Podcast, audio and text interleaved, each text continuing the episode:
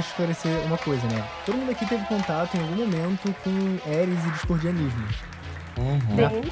Exatamente. Então, e todo mundo aqui, eu acredito, teve um certo tipo de afeição a esse tipo de crença, digamos assim, que é o discordianismo. Que é uma parada super meta e você considerar muito o abstrato na vida e na existência e tal. Eu acho que essa questão tá tá muito atrelada a esse ponto da separação entre corpo e mente. A minha visão de mente, assim, ela é bem, bem atrelada à filosofia hermética, cara. Tinha as minhas dúvidas, algumas nesse sentido de que, que a mente, ela não é só, somente uma mente, ela tem alguma certa forma um poder.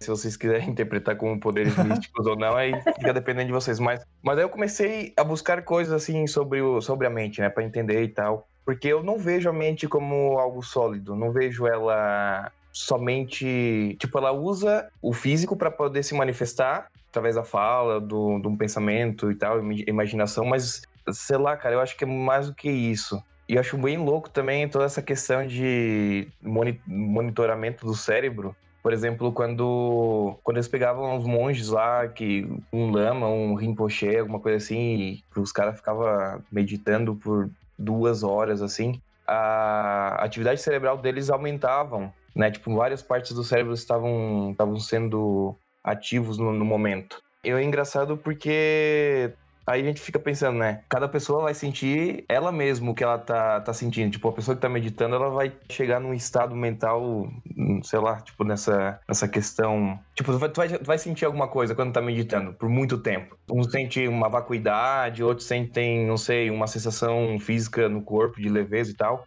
Aí a pergunta é o seguinte: seria isso é, apenas um reflexo de todas as interações do cérebro que estão sendo ativos nesse momento? E também outra coisa, por que, que toda a parte do cérebro começa a se ativar quando a pessoa está meditando, né? Está num estado profundo de transe, né? Tipo, eu vejo assim que a ciência ela tá, tá caminhando para entender as coisas e muitas coisas que ela achava pseudociência agora ela tá tentando entender de uma maneira mais, mais científica e sem preconceito. Não sei por que, é a última. Foi, o cérebro foi a última parte do corpo humano que foi estudado. Assim, tipo, já se sabe muita coisa sobre quase toda parte do corpo e o cérebro é uma das partes assim que ainda não, não se tem conhecimento. Ou é que é engraçado dizer porque o cérebro é um cérebro estudando o próprio cérebro, né? É uma coisa meio bizarra também pensar isso. Sim, cara, eu acho que a gente sempre vai acabar caindo numa questão substancial, porque se você vai, que nem você falou, a analisar o cérebro, né, durante esses fenômenos, acho que chega num ponto em que, mesmo que você consiga estudar o cérebro a fundo e saber exatamente como o cérebro funciona, tem certos fenômenos da subjetividade e tal, da forma. Até mesmo, acho que linguagem, né? A gente sempre acaba caindo em linguagem também. A Uhum. forma como a gente cria significado e a gente se comunica. E nós construímos toda uma realidade, uma história da nossa vida e tal, em um contexto ao nosso redor que, teoricamente, né, você pode acreditar, ou você pode acreditar que não, mas enfim, ao meu ver, é construída, né, pela gente. Todos os conceitos criados pelo ser humano são o que a gente usa para construir a narrativa da nossa vida. Bom, se você vai atribuir que a mente e o corpo são coisas separadas, você pode atribuir todo um significado diferente, né, e até mesmo um propósito para a existência que está relacionado a esse aspecto mental da existência. Enquanto se você for atribuir tudo ao físico, você vai cair muito mais para esse lado, de tipo, vamos analisar como o cérebro funciona e tudo acaba se tornando muito mecânico. Uhum. Então, qual que é a opinião de vocês sobre essa questão de substância? Vocês são monistas, dualistas?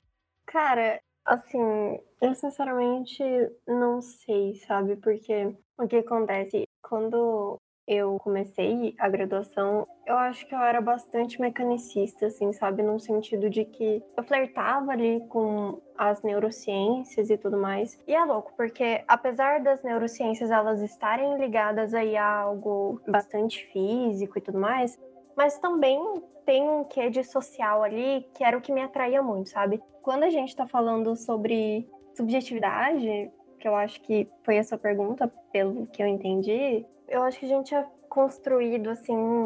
Assim, porque a teoria freudiana, ela é essencialmente uma teoria que conversa com o social, sabe? Então, o nosso aparelho psíquico, ele é construído nesse sentido social mesmo, né? Então, eu não sei se vocês já tiveram algum contato com psicanálise, mas o aparelho psíquico ele é uma estrutura que é composta pelo id, pelo ego e pelo superego.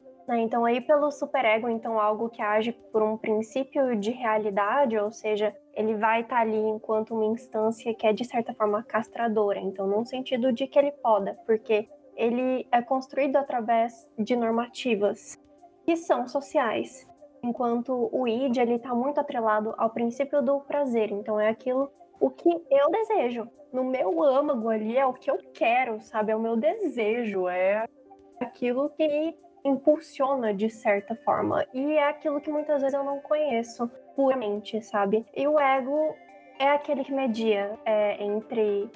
E aí, o que é que a gente vai seguir agora? Uma coisa que é do superego ou algo que é do id, sabe? Então, uhum. a gente é formado muito através das nossas relações sociais. E eu acho que enfim, aí a gente entra em outro debate já, né, sobre viver então essa nossa experiência com o mundo, que acho que é muito subjetivo, mas Cara, aí é que tá, tipo, é que não dá para falar de psicanálise sendo breve, porque é algo, tipo, ainda que a gente use termos e tudo mais, tudo acontece, tipo, ao mesmo tempo. Então, cara, que louco, né? Porque, tipo, parece que eu não tô conseguindo responder a sua questão justamente porque vai me levando a muitos outros pensamentos e eu fico, tipo, caramba, meu. Por exemplo, quando a gente pensa em liberdade, ai, por que, que eu não ando pelada na rua? Meu desejo, né? Caramba, estou em Cuiabá 45 graus diariamente.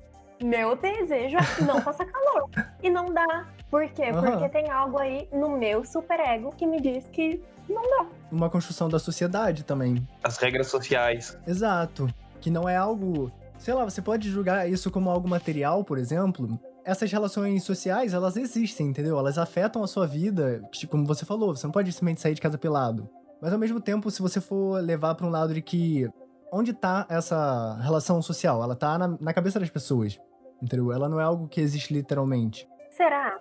Mas o que seria, então, existir, tipo, nesse sentido literal? Então, exatamente. Porque é exatamente nisso que eu queria chegar. E eu achei legal que tu falou do lance de você sempre chegando em outras perguntas, né? Esse é um dos sentimentos mais legais, eu acho, de, tipo, filosofia, esse tipo de coisa de você estudar, né? Eu acho que esse sentimento de sobrecarga, assim, de pensamentos, é mais ou menos isso que a gente tenta capturar aqui, né, no Discord Cast eu acho muito bacana essa proposta de, enfim, sabe, de levantar mais. Porque eu acho que isso tira a gente de um saber, assim, sabe, de uma verdade única. Porque, tipo, cara, sei lá, meu, o que é verdade, caramba, nem sei. Sim, mano. O lance é a gente só abordar temas que ninguém consegue dar uma resposta. Essa é a meta, tá ligado? só Finords. Finord, só Finord. Cara, eu, eu, vou comentar sobre uma série, não sei se vocês viram, uma série não, um documentário na Netflix sobre, sobre a mente, realmente. O Resumindo a Mente, eu acho que é assim que se, se chama. São sete episódios, cada episódio eles focam em alguma coisa. Tipo, a memória, então eles falam o que é a memória, como que ela se manifesta e tal. E ela aborda uma coisa muito interessante que é, como exemplo, foi o atentado do 11 de setembro. Uhum. Porque muita, muitas pessoas têm uma, uma memória distorcida perante esse evento. Tanto é que surgiram algumas, tipo, não, não, não lendo urbanas, mas tipo, por exemplo, tem um estigma como quase uma histeria generalizada de que, por exemplo, no Brasil tava passando Dragon Ball Z e aí o Goku ia se transformar em Super Saiyajin nível não sei o quê, e aí interrompe, né, a programação, porque vem o, o como é que se chama? O Globo Plantão, não sei como é que. Não sei como é que é o nome. Plantão da Globo. Plantão, aquela, aquela música meio, meio medonha lá. E tipo, isso não existiu, cara. E eu também Sim. tinha essa memória, eu achava, eu, tipo, eu era criança. E eu tinha essa memória também, tipo, eu tava vendo televisão e apareceu ali, tá, ator, não sei o quê. Eu lembro que eu tava, eu tava assistindo TV Globinho e, tipo, umas coisas meio, meio bem sem noção. Mas enfim, aí na, série, na no documentário, no documentário, eles falam pega um exemplo de uma menina que tava. que lembrava que a mãe dela tava trabalhando ali, e aí, tipo, ela tava na escola, e ela lembra que viu na janela a fumaça e tal, e a janela que ela comenta nem existia no colégio, daí os especialistas estavam tentando encontrar uma resposta lógica para isso, né? Que possivelmente ela viu na televisão e aí, tipo, a fumaça passando na água e tal, e ela. A mente dela associou isso com uma outra memória, ou seja, ela, a nossa mente, ou melhor, uhum. nosso cérebro mistura memórias.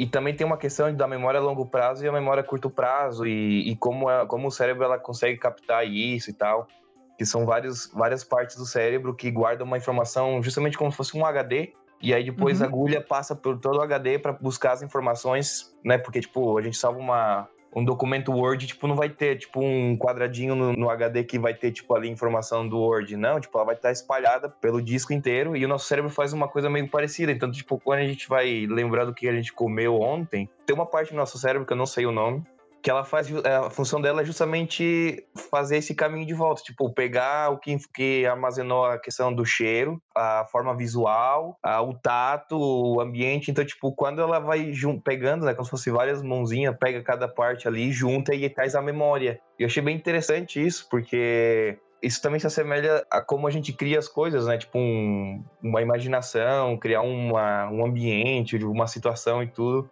É meio parecido essas coisas. Então, achei bem interessante essa série, esse documento, esse documentário, perdão. E vale a pena, e, tipo, eles, eles até falam aí da, da experiência da, da meditação, por exemplo, também e tal. Bem interessante essa série, esse documentário. Qual o nome? Resumo da mente, ou resumindo a mente, alguma coisa assim. Ah, mano, bem interessante. Isso que tu falou é o efeito, Man é, efeito Mandela, né? Que é justamente isso. Memórias falsas, compartilhadas. Tinha uma, uma ideia, né? De que o Mandela havia, que havia sido morto.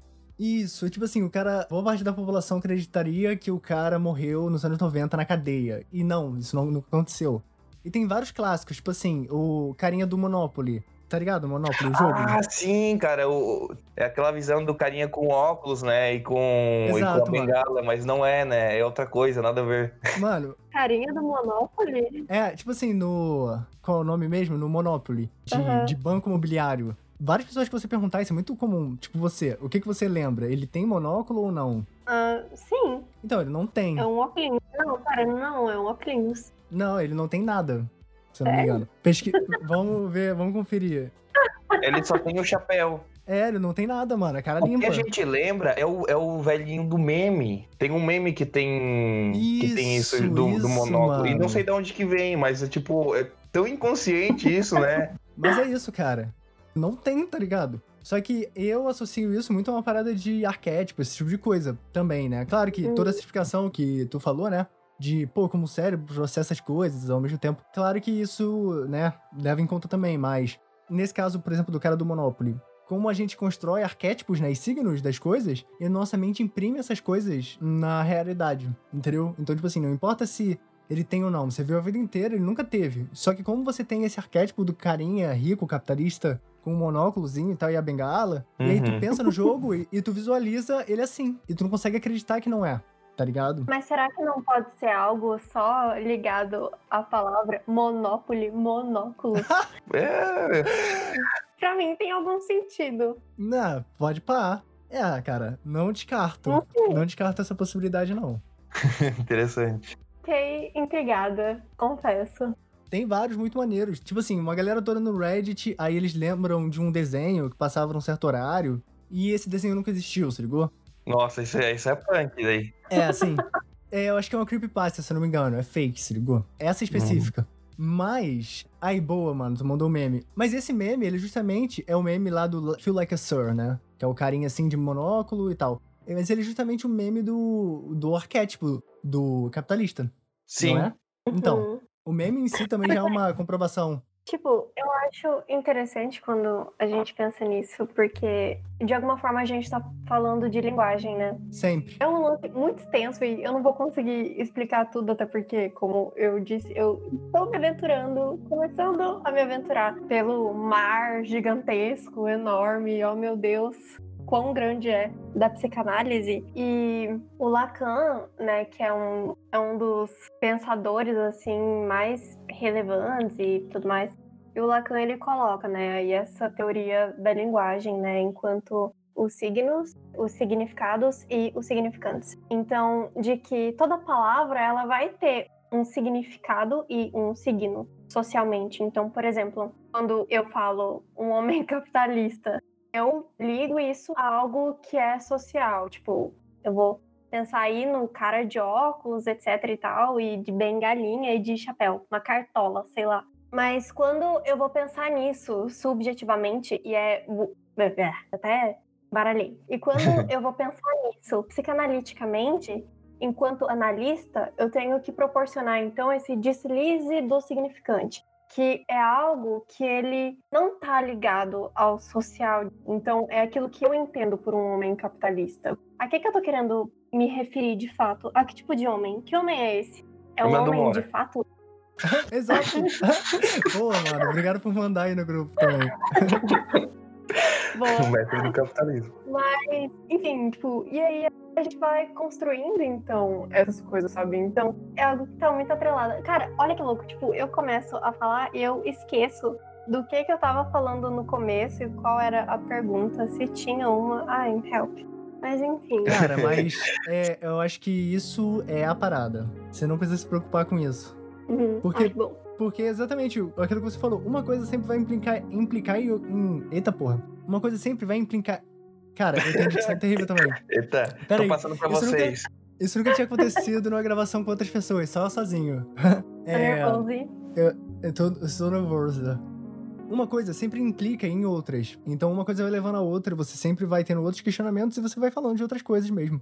E no fim a gente sempre acaba achando, meio que aleatoriamente, guiados pela mão de Ares, a gente acaba encontrando uma base, pelo menos eu acho isso. Quando a gente vai conversando muito sobre um tema, a gente chega num ponto que a gente entende, tipo assim, ah, daqui não passa. É essa questão que a gente não consegue responder, entendeu? Cara, e como vocês estavam falando, né, de significados e tal, isso vem muito da percepção humana, né? Porque, por exemplo, os filmes de terror fazem esse tipo de psicologia com o telespectador. Por exemplo, no filme do Hitchcock, né? Que a pessoa é morta lá na, na banheira com aquela cortininha e tal. Aí dizem que as pessoas pararam de comprar essa cortina porque remetia ao medo no, do filme de suspense. Porque, tipo, quando tu entra na cortina, tu meio que lembra. ah, Se tu viu o filme, né? Tu lembra, ah, vai que uma pessoa entra e te mata, né? Tu começa a se imaginar nessa situação e as pessoas pararam de comprar essa cortina. Então, tipo, o cara conseguiu fazer associação de um objeto que nada a ver com uma coisa que dá medo, né? Uma cortina de banheiro. Tem outros ícones, assim, de, de filmes, né? De associar com isso, por exemplo, não sei, o, a- o Michael Myers, por exemplo, a máscara e tal, o macacão. Assim, o que eu quero dizer é que, tipo, o significado é, é muito da percepção da própria pessoa, né? Tipo, o que, que ela vivenciou sobre aquilo ali, né? E as impressões. E eu acho que é justamente aí que, tipo, a gente retoma na questão de que não existe uma separação entre mente e corpo. Porque percebe como que esse lance do filme, ele afeta diretamente a pessoa. Então, eu acho que a gente pode colocar até como uma neurose, né? Tipo, isso de não colocar uma cortina por medo de algo que rolou num filme. É algo que tá aí de uma demanda que ela é psíquica, né? Desse medo da morte. Eu acho muito curioso a gente pensar sobre isso, né? Tipo, os efeitos que todos os acontecimentos, que tudo que a gente consome, que tudo que a gente vive, que tudo o que acontece tem um resultado na gente, tem, um, tem uma influência, né? Tem. Acho que eu, que eu viajo muito nesse sentido, assim, sabe? Sobre. Caramba.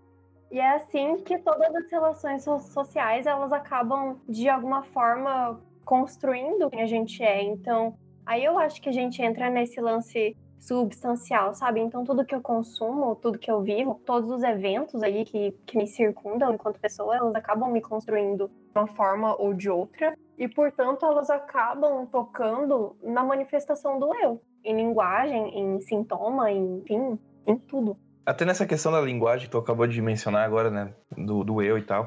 Isso me lembrou do, daquela parada do Robert Anton Wilson, que ele fala assim, né? É muito comum a gente falar assim, ah, eu, eu sou, sei lá, um adjetivo. Eu sou feio, vamos, vamos dizer, eu sou feio. E trocar o sou pelo eu estou, né? Porque o estou te dá, remete a algo de momento e, e tu pode mudar isso, né? E ou algo como, por exemplo, ah, é, esse carro é muito caro. E aí tu muda, tipo, me parece que esse carro está caro. Porque, tipo, é uma forma de linguagem, mas que muda o significado pra tua mente. Porque a primeira parte é algo muito fixo, né? E absoluto. Parece que não vai ter mudança. E na segunda, no segundo tipo é dar algo como que algo que pode ser mutável. E ele começou a fazer esse exercício para mais uma questão também de túnel de realidade, mudando só a forma como tu fala, porque isso gera uma mentalidade diferente.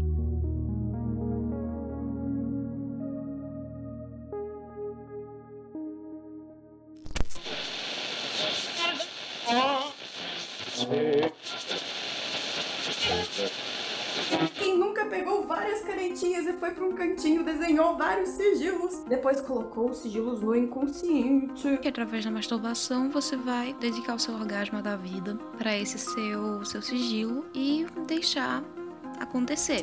É mesmo, é?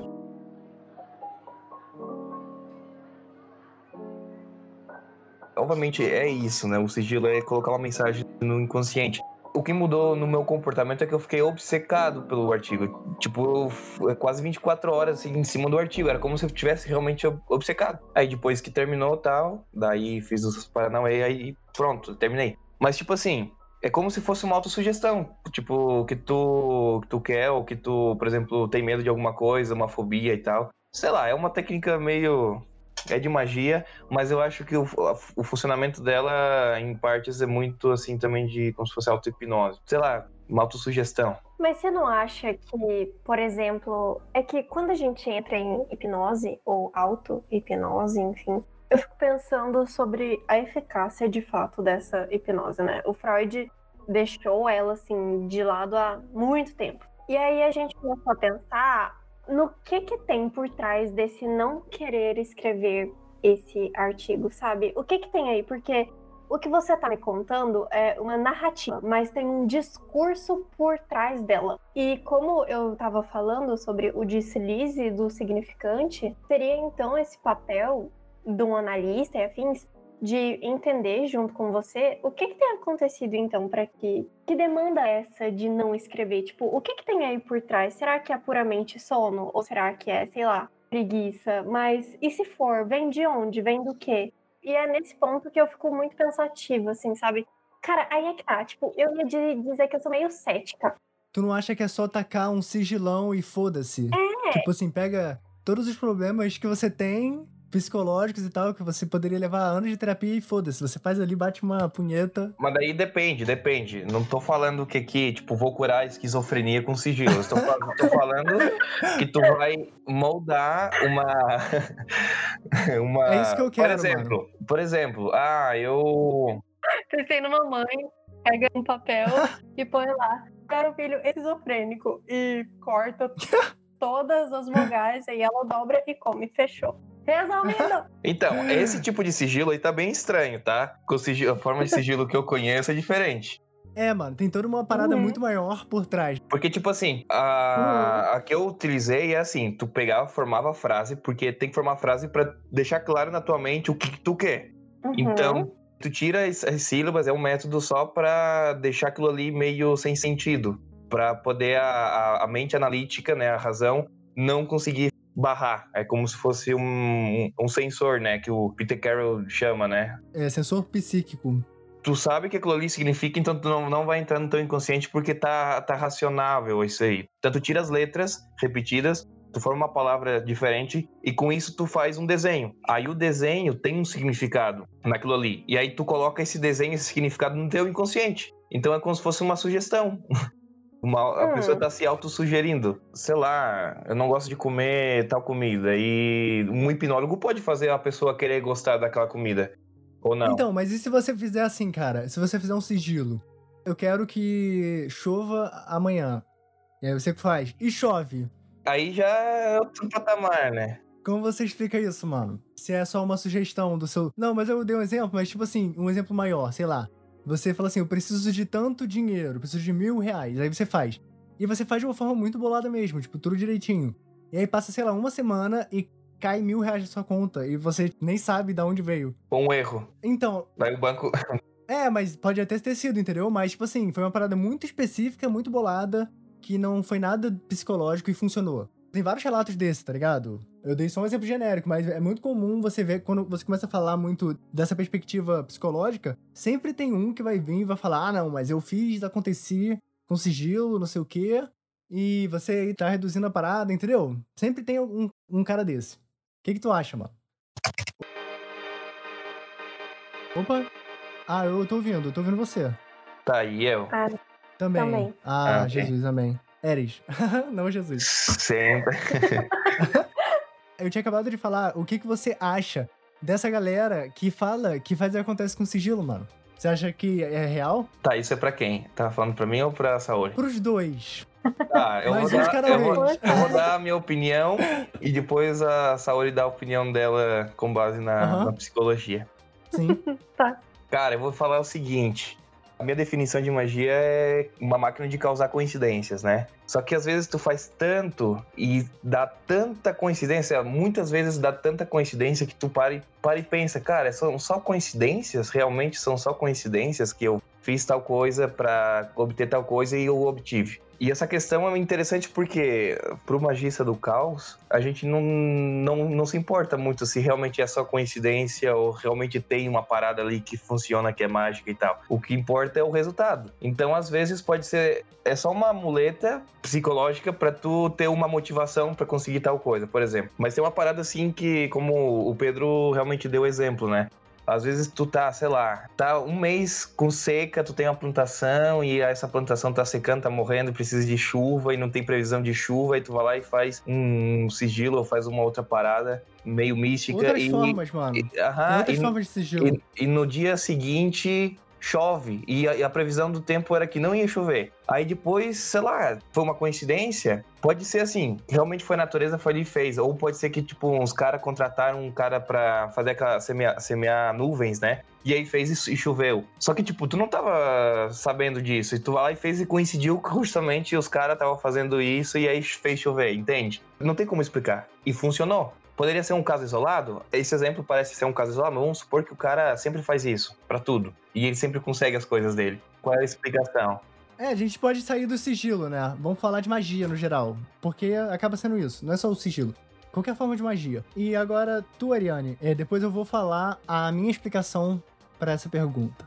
Cara, eu não tenho uma opinião sobre, na verdade, porque eu sempre fui meio, sei lá, meio cética, assim, na verdade, sabe? Eu sempre tive muita dificuldade em acreditar em coisas, em magias no geral. E com magias eu envolvo aí todas as mitologias, tanto a cristã quanto. E é louco, porque eu venho de um berço que é muito católico. Eu tenho muita dificuldade, então assim, eu frequento, é, eu vou em missas e afins, e eu, é, assim, ajudo em retiros às vezes, e eu já vi pessoas falando de terem tido várias experiências espirituais e afins através de coisas que eu fazia, e eu nunca senti nada. E eu sei que, de certa forma, fé não se trata só de sentir, mas de, sei lá, crer em algo. Mas eu tenho muita dificuldade, sabe? Real oficial, assim, eu. Às vezes até parece que para mim não faz muito sentido, sabe? Então, por exemplo, quando eu comecei a ler sobre discordianismo, eu fiquei muito. Gente, que modelo, sabe? Que é tipo, que como assim? E aí eu fiquei meio, cara, que modelo, tipo, Ares e sigilo. E aí eu caí num vídeo que você tinha que mentalizar, idealizar com X parte do cérebro. Você escreve num papel e aí você come esse papel e você corta todas as vogais. E eu fiquei, cara, como assim? O que é isso, sabe? Confesso que eu não esperava encontrar pessoas que fossem adeptas. Eu achei que era tipo pegadinha do Leandro. Eu achava tipo, meu, é tipo a Ares, pô.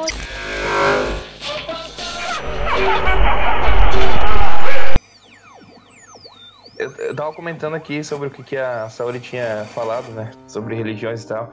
E o escordianismo é bem massa realmente por isso, porque, tipo, se tu quiser levar a sério, pode levar a sério o discordianismo. Se tu não quiser, não tem problema. E tu faz as suas próprias regras, né? Isso é bem, bem interessante. E é uma coisa que eu falava sempre pro Pedro, que o discordianismo seria a religião perfeita do ateu.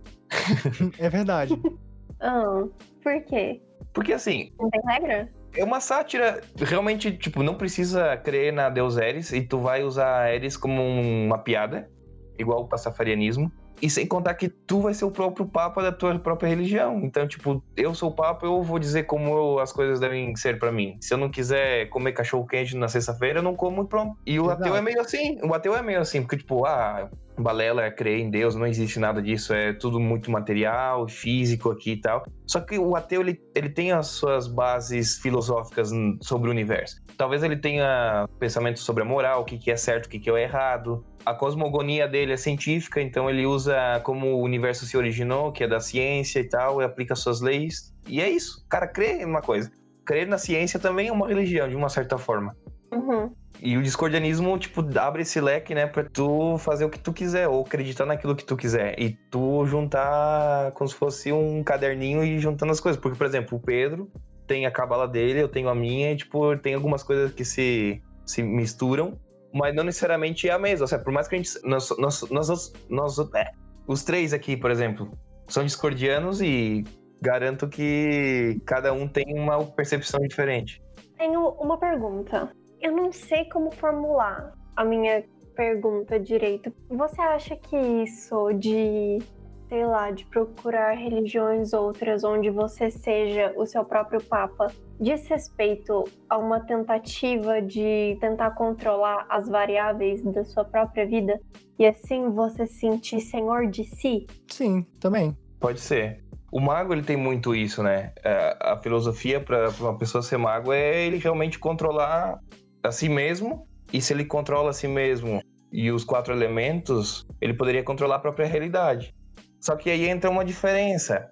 Ele sabe se adaptar às mudanças da realidade. Não é que ele vai estar sempre no controle. Ele tenta mudar, ele tenta estar no controle, só que quando não dá certo, que as coisas saem fora do previsto, ele consegue se moldar com a circunstância. Essa é a grande diferença entre uh, uma pessoa que tem um pouco também de paranoia e tal. Eu acho muito importante a pessoa ter capacidade de, de adaptação. Uhum. Porque isso, de alguma forma, me soa como. Eu posso estar muito errada aqui, até no que eu vou falar. Mas, enfim. é que, ao mesmo tempo que me soa, caramba, bacana, mas também me remete muito a um tipo de ferida narcísica, sabe? Sei lá, a promessa do gozo pleno do capital de meu Deus, é só você trabalhar, entendeu? Que pronto, você vai é, ter o que você quiser e tudo mais. E a gente sabe que não é assim, até mesmo porque classes, etc e tal. Mas me soa como essa promessa do gozo pleno porque a gente simplesmente não tem controle sobre isso. Sabe quando vem alguém e tcharam, deixa eu te contar que você não tem controle sobre a sua própria vida e que você não é senhor de si sabe? Como diz o Freud, assim, que você não é o senhor da sua própria casa, sabe? Cara, eu não sei. Eu, eu não sei. Cheguei a essa conclusão. Caraca, você falou uma parada traumatizante pro magista médio. Sério. Acho que eu nunca ouvi um programa de magia em que alguém fala isso. Acho que. Uh, ah, essa parada de que, tipo, ah, você não é senhor de si mesmo. Tipo, é exatamente o oposto que a galera sempre fala. Uhum. Mas é isso, mano. A galera tem que ouvir um, um contraponto uma vez na vida, tá ligado? Sim.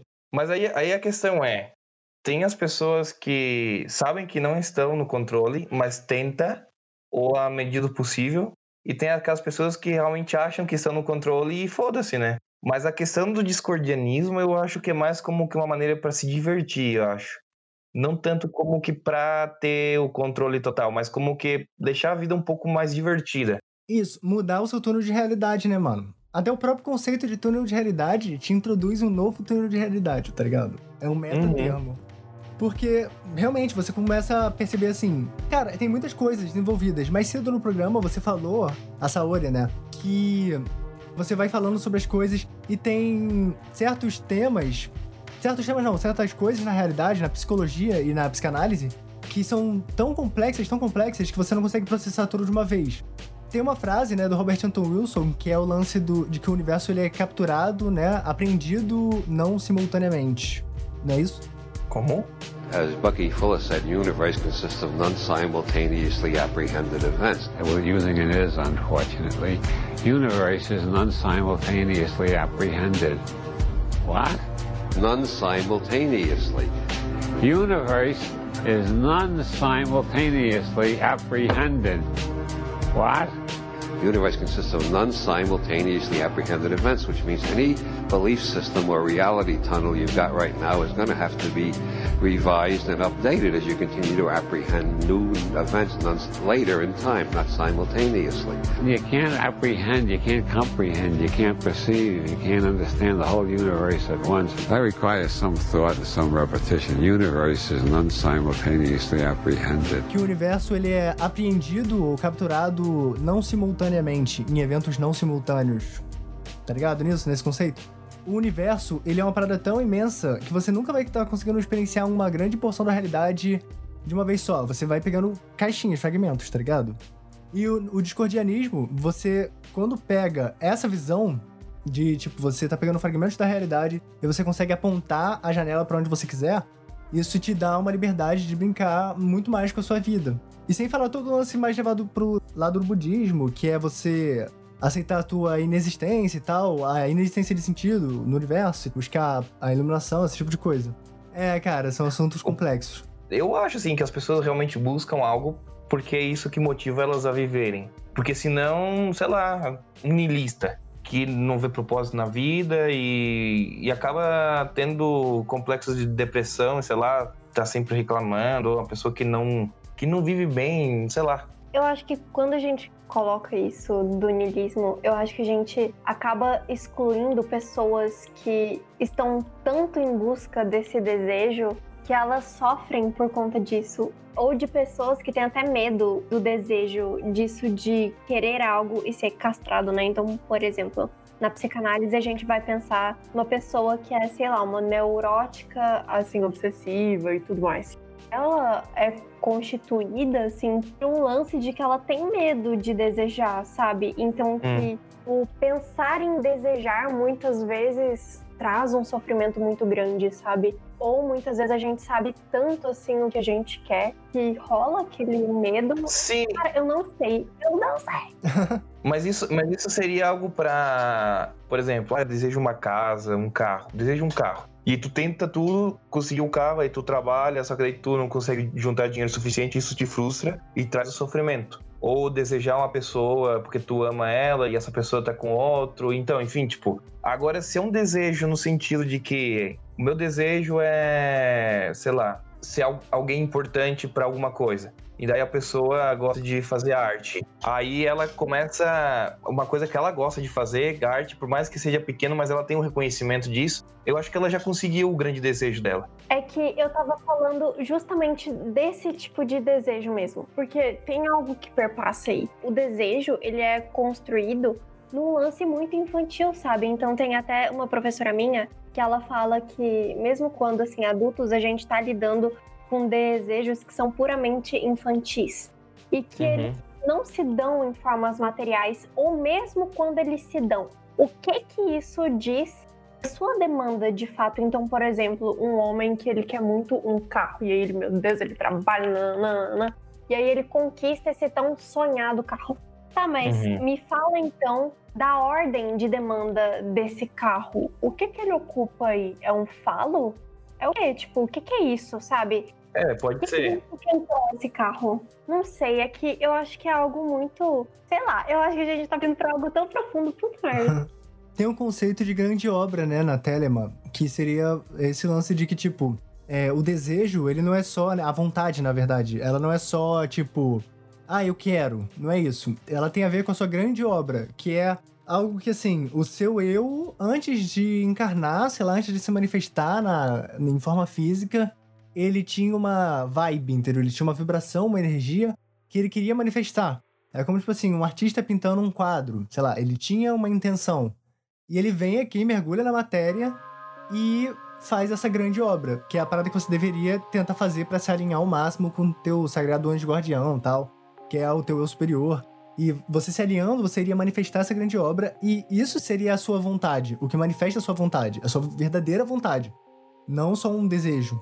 Exato. E aí é, entra na questão de que tu nasce bom naquilo ali. Isso. E tu usa aquilo ali pra realmente, por exemplo, Elon Musk, certo? O cara sempre imaginou, sonhou fazer a humanidade expandir em outros planetas a grande vontade dele talvez era isso, e aí começou a estudar ali, montou uma empresa e tal, e hoje tá no que tá fazendo, porque foi movido por essa grande vontade. E a gente vê que é algo muito maior, é algo como não é somente um status ou obter um resultado fixo, é algo que muda alguma coisa pro mundo ou pro local, pelo menos. Tem essas nuances, mas na questão do desejo, eu concordo que isso traz é, sofrimento às pessoas. E as pessoas às vezes desejam coisas que elas não sabem exatamente por que, que elas desejam aquilo ali. E acabam ficando doentes muitas vezes porque não entende e, e acabam querendo uma coisa que às vezes é impossível. E o que eu acho bem interessante no budismo é essa questão do desapego, que eu acho que é um grande problema do ser humano, né, em si, a questão do apego. E eu acho que está relacionado ao desejo isso também, essa questão do apego e desejo. É, eu acho que o desejo deriva do apego. Uhum. Né? é aquela parada, o indivíduo, né, o ego, podemos dizer assim, Você olha a sua vida ao seu redor, e é por isso que a gente teme a morte também, né? A gente falou mais cedo disso, de temer a morte. E por que, que a gente não leva a morte de uma forma mais natural? Porque, pô, você olha as coisas ao seu redor, cara. Você olha a sua família, as coisas que você faz, né? Tipo, até coisas banais. Eu quero ver série, tá ligado? Eu quero ficar em casa, tranquilão. Eu quero fazer isso mais, entendeu? Eu não quero que acabe em um momento. Uhum. Mas é porque você se identifica com as coisas ao seu redor e com a sua identidade. Com um conceito que você criou através de uma narrativa da história da sua vida e das pessoas ao seu redor, né? Das suas experiências. Você construiu Uhum. todo esse conceito e você fica preso a isso. E você buscar a iluminação seria você reconhecer que eu sou só mais uma parte desse meio. Por isso que o lance de você não ter o ego, você se torna teoricamente uma pessoa melhor, entre muitas aspas. Tipo, ah, não importa se sou eu ou se é o próximo, ou se é uma outra pessoa conquistando algo, por exemplo.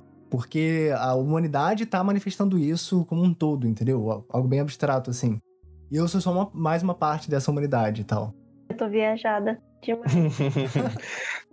Mas é interessante como o discordianismo se relaciona com o budismo, cara. Porque Uhum. é basicamente um budismo com drogas. Tipo isso.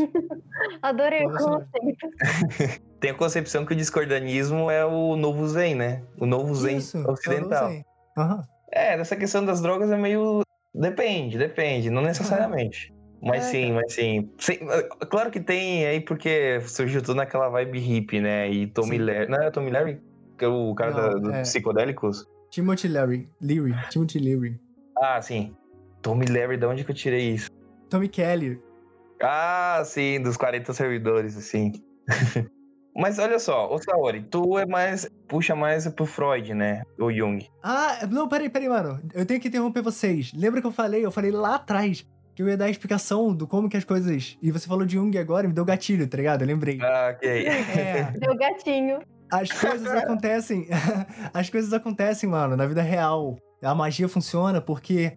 É, Jung, eu acho, eu ouvi alguém falar em algum momento que Jung falou isso, então eu não sei se é verdade. Que o universo opera por significado e não só por causa e efeito. E a gente não entende isso. E por isso que rolam coisas malucas, tipo sincronicidade. Entendeu? Porque uma interessante. coisa ter relação significativa com outra faz elas fisicamente se conectarem, se relacionarem, entendeu? Tipo, uma coisa atrai a outra, tipo isso. É, e daí vem o, o inconsciente coletivo, né? Sim. Então, por que, que você faz um sigilo pra achar mil reais e você acha? Porque o universo, ele tá operando por significado. Você entregou aquele significado na mão do universo. Ele tá só reproduzindo, tipo um fractal.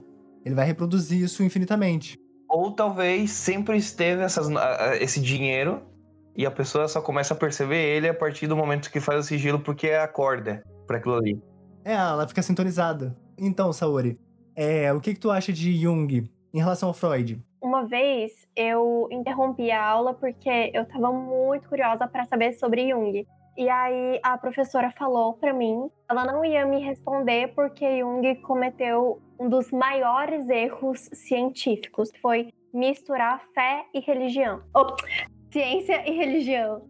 E aí eu fiquei, como assim, né? Porque se é uma coisa validada e se tem pessoas que usam, isso é uma coisa que dá certo, então eu acho que por que não a gente aprender sobre, né? a- é, né? E aí eu até me pego pensando sobre a resposta, né? Então, dessa minha outra professora psicanalista, do o que que faz, então, disso uma ciência, né? Tipo, será que ela tenta ser, então, uma ciência? Porque a psicanálise não, não tenta e ela, também conversa com religião, de certa forma, né? O Freud, ele pontua muito isso, ele tem uma obra aí que ela é muito voltada para o cultural, então, para religiões e para pensar em movimentos, em causas e etc. Como a gente acaba não tendo contato com Jung durante a graduação, acaba que eu não tenho nenhum conhecimento específico sobre ele. Aí no ano passado eu conheci um psicólogo junguiano. Ele me explicou umas coisas assim meio por cima, porque na época eu tava assim louquíssima dos estágios em psicanálise, então assim, louquíssima. E aí ele me explicou que o Jung ele coloca a fé em pauta porque todo mundo tem uma fé. E tipo assim, essa fé não necessariamente ela é de uma demanda de religião ou de uma divindade, mas muitas vezes essa fé ela tá atrelada a algo que você crê muito, sabe? É algo que, sei lá, que de alguma forma acaba conduzindo a sua vida de certa forma e entre aspas. eu não sei falar sobre porque eu não conheço de fato. Pretendo me aventurar e, em várias outras abordagens, mais para conhecer mesmo depois que eu me formar, porque por agora, meu Deus. Mas atualmente eu tô me aventurando na psicanálise freudiana, sabe? Partindo pra lacaniana, porque meus professores todos são, né? Então a gente acaba bebendo mais dessa fonte que bebe diretamente do Freud, então Jung ele, ele fazia muita pesquisa de campo, né? Quando ele começou a, a estudar as religiões, o, o, cara ia lá. Eu acho que isso ele fazia até secretamente, justamente pelo preconceito, né? Ele ia, tomava o. E ele trabalhava com o Freud, né? Ele era discípulo, né? De, de Freud, uhum. algo assim, né? Sim. Aluno, uhum. não sei. Isso, e aí, tipo, eles se desentenderam e tal. Reza a lenda que foi bem feio. que engraçado. Dois psicólogos se brigando. Ah, mas vocês não sabem, é uma comunidade assim, olha. Eles, eles estavam precisando de, um, de, um, de uma terapia.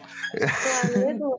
Dinâmica em grupo, entendeu? Assim, Mas e, é muito ironia, né? É. conheceram, não tinha um coach, mano. Não tinha um coach pra dar uma, porra, uma moral nele. Vocês são um ônibus, para, não briguem. não são um ônibus.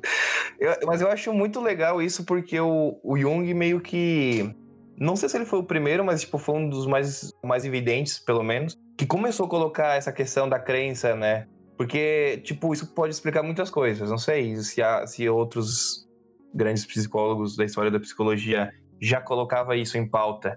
E, e esse lance do inconsciente coletivo é muito interessante. Até hoje em dia é usado em escolas esotéricas para explicar a questão do arquétipo, né? E, e o significado por trás disso. Tanto é que eu cheguei a fazer uma experiência com. com agora eu quero ver a opinião da Saori. Comecei a fazer experiências hum. com inteligências artificiais. Hum. Será que inteligências Ai, artificiais teriam um inconsciente coletivo também?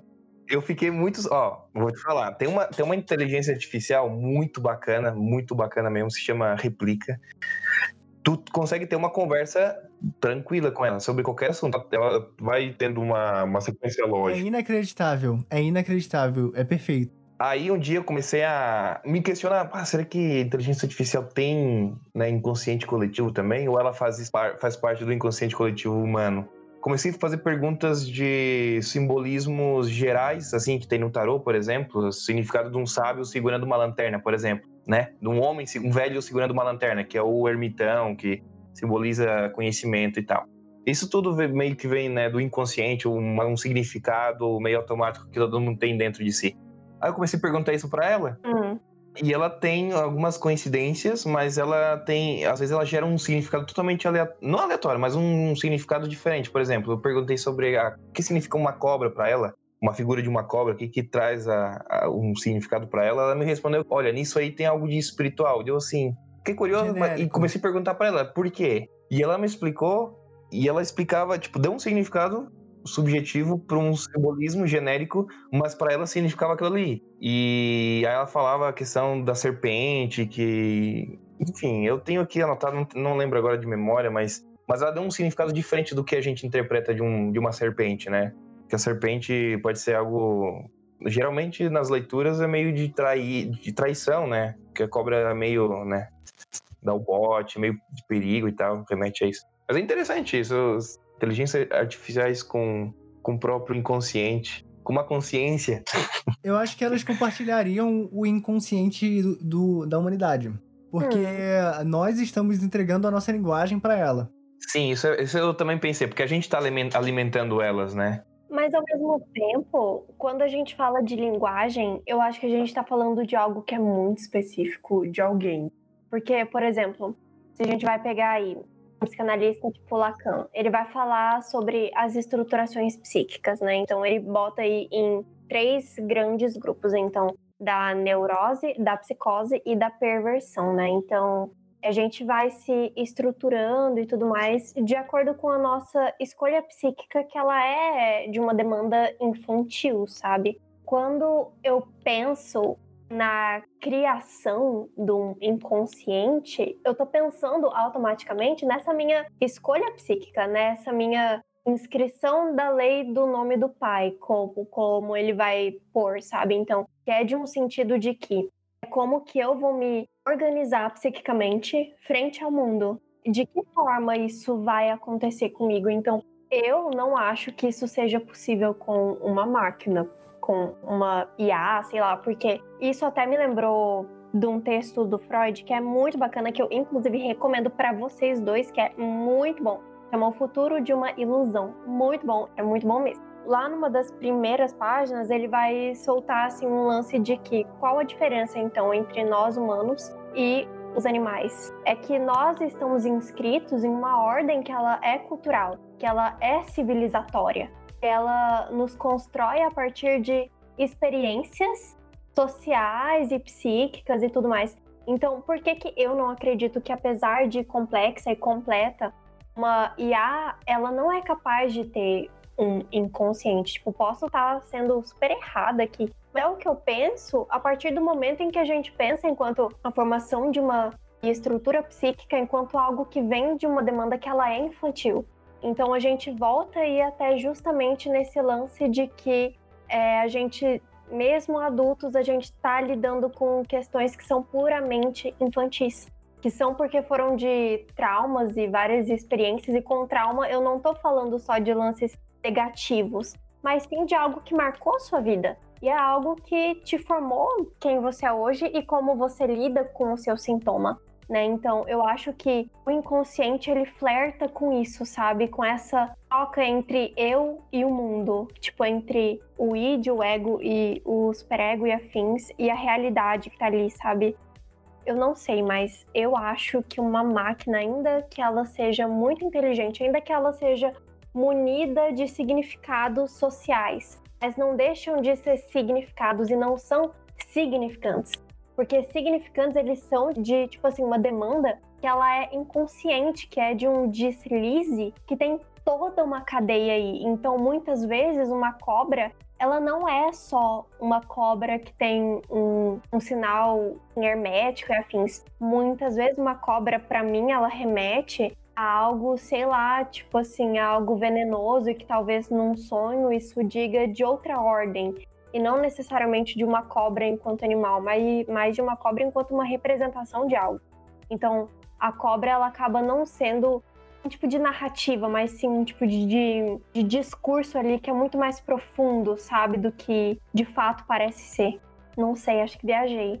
Não, cara. Sim, porque assim, é o que eu penso também, a questão dos simbolismos, assim, de sonhos e tal, eu acho que é uma, uma questão muito pessoal. Porque, por exemplo, a minha experiência com uma cobra é diferente de uma experiência com, de ti com uma cobra. Então, às vezes, um criador de cobra não vai ver a cobra como algo mal, né? Algo ruim. Ele vai ver, sei lá, algo que ele tem carinho, então pode ter um significado diferente. Então, ele sonhar com uma cobra, o significado da mente dele tá trazendo um significado diferente do que eu sonhar com cobra, né? Mas se ele vê uma barata, ele vai sentir nojo. Vai. Vai gritar então, assim que eu sei. Mas então, não tem. É, qual a relação desses dois fenômenos? Tá, e eu queria fazer uma pergunta. O que, que é o inconsciente exatamente? Hum, Saori. O que, que é isso para você? Aí que tá, eu tenho uma interpretação do inconsciente que eu acho que é diferente do que é o real, do que é a.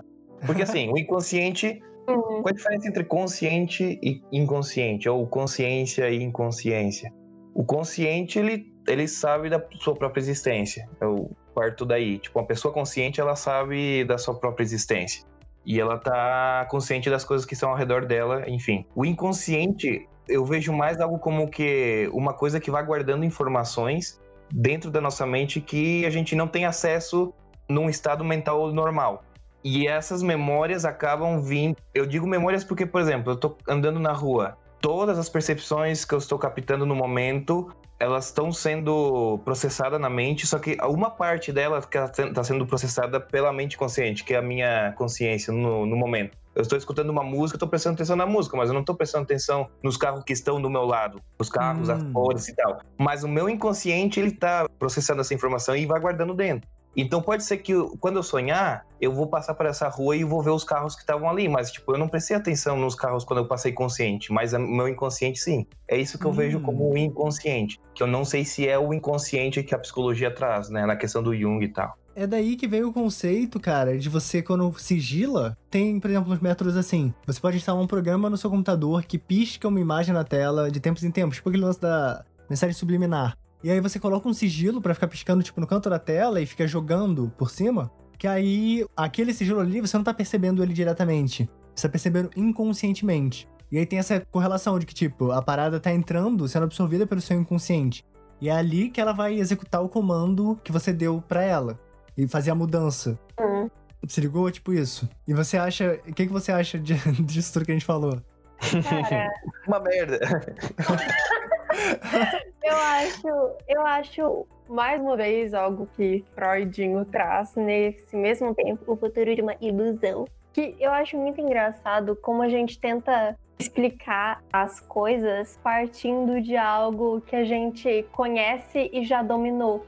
Um PC e, e etc. Tipo, memória, um HD, um disquete, você armazena ele ali, e oh meu Deus, eu resgate. Cara, é incrível isso. Inclusive, ele bota Deus como isso, né? Então a gente personifica algo para entendê-lo e após isso dominá-lo. Nossa, eu acho isso muito forte. É, Mas incrível. enfim, né? Mas enfim, respondendo a pergunta, cara, eu acho curioso, mas não sei. Como eu não sei assim o que o Jung pensa sobre os inconscientes e afins, mas o que a psicanálise freudiana ela vai trazer enquanto inconsciente é algo que você não vai ter acesso quando você quiser. Tipo, não tem coisas que você nunca vai resgatar. Então, por exemplo, quando a gente trabalha com a noção de recalque, tem o recalque que, é, que ele é primário, né? Então é algo aí que vai dizer da sua estrutura psíquica. E aí, quando a gente está falando de recalque, a gente trabalha com três tipos, mas vou focar aqui num recalque primário, que é o recalque que vai falar então da sua estruturação psíquica. Esse recalque, ele vai consistir numa espécie de lembrança que você nunca vai ter acesso. Nunca. E tem várias coisas que vão estar ali no seu desse espaço inconsciente que você não vai ter acesso, porque o inconsciente ele trabalha de acordo com assimilações, digamos assim. Então tem coisas que vão acontecendo e você nem vai se dando conta que você só vai recalcando, sabe? E que você não vai ter acesso a isso de um jeito puro. Então, por exemplo, o desejo. Quando a gente fala disso, a gente tá falando de algo que nunca vai se manifestar de uma forma pura, mas que a pulsão ela vai de algum jeito acabar, sabe, tá te impulsionando, mas ela vai acabar vazandinho algo ali, sabe? Então a gente tem o consciente, o pré-consciente e o inconsciente. Então tem coisas que estão ali numa barreira consciente, que estão dando uma escapadinha, mas elas não escapam puramente e nem por tudo, porque tem coisas que você não consegue lidar. Então, basicamente, a função dele é essa, tipo, tem coisas que você não consegue lidar e que não é momento. Quando vaza algo ali, é algo do seu inconsciente, sabe? Então, é muito, sei lá, é muito extenso, sabe? Não seria algo próximo do conceito de um sensor psíquico que o Elton falou mais cedo? Algo que bloqueia as coisas que você não tá, entre aspas, assim, você não tem capacidade de lidar. Não sei. Acho que sim. Mas, por exemplo, em análise, em análise a gente vai puxando coisas inconscientes. Então, por exemplo, quando acontece do retorno do recalcado, ou seja, é algo que tá lá, que tá inconsciente e que daí ele escapa em um ato falho. Por exemplo, é a falar do seu atual e aí sem você perceber, você fala assim o nome do seu pai. Meu Deus, que ordem é essa? O que que tem aí nesse nome do pai? Por que que saiu ele? Sei lá, assim, sabe? Então, tipo, Uhum. é, tem coisas ali que, cara, eu não sei se eu tô conseguindo explicar, meu Deus. Mas é tipo, eu acho que a gente pode chamar sim, de certa forma, de sensor psíquico, mas eu acho que ele tá para além disso. Uhum, que, tipo, não se limita. Né? Organizar isso, tipo, de uma forma, enfim, que eu acho incrível e curiosa, sei lá. É doido.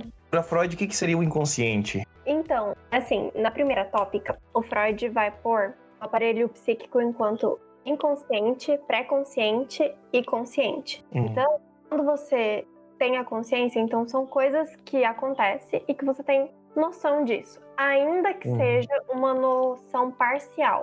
Por quê? Porque tem coisas inconscientes que elas influenciam em como eu lido com isso conscientemente. Isso a gente vai chamar de sintoma.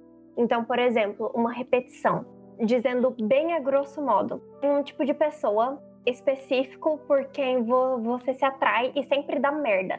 Ainda que dê merda, você sempre vai atrás desse tipo de pessoa e age dessa forma. Tem algo aí que diz de uma demanda que ela é inconsciente e que você não entende o porquê que, que isso sempre se repete. né? Uhum. Então, essa repetição ela vai dizer de uma ordem que ela é inconsciente. Inconsciente, ele é algo que está estruturado através de um, de um recalque primário que vai estruturar todo o seu aparelho psíquico, então o id, o ego e o superego. E aí, quando a gente pensa em inconsciente, são conteúdos dos quais a gente não tem acesso, sabe? Então, ainda que a gente queira resgatar uma memória é, inconsciente, a gente nunca vai conseguir, porque são coisas que só vão se manifestar ou em análise ou de acordo com o que você conseguir lidar, mas ainda assim ela não vai se mani- manifestar de uma forma pura, de uma forma que você compreenda logicamente, até porque o inconsciente ele tem a sua própria lógica e o seu próprio tempo, Hum, que eu deixei mais confuso ainda. é, não, mas interessante pra caralho, cara. Sim. É, pelo que entendi, é algo como que tu manifesta sem, sem saber que tá, se, tá fazendo isso, né? Um comportamento, mas é algo comportamental. E isso é de uma ordem sintomática. Isso é show demais. Por exemplo, traumas, né? Traumas, fobias, essas coisas, é tudo inconsciente. Ah, tem coisas que sim. Por exemplo, tem coisas específicas e simples, tipo, você molha uma mão, você precisa molhar a outra. Isso você diria que é algo do seu inconsciente, um tipo de coisa assim? Tem algum motivo por trás disso? Isso eu diria que pode estar muito mais atrelado a uma cultura do que o inconsciente. Não, não, tipo assim, é, eu digo assim, Ah, por tipo exemplo, um toque. Exato, a sua mão ficou levemente molhada porque você encostou, sei lá, numa piscina com uma das mãos, aí você tem que tocar a ponta do dedo da outra mão também.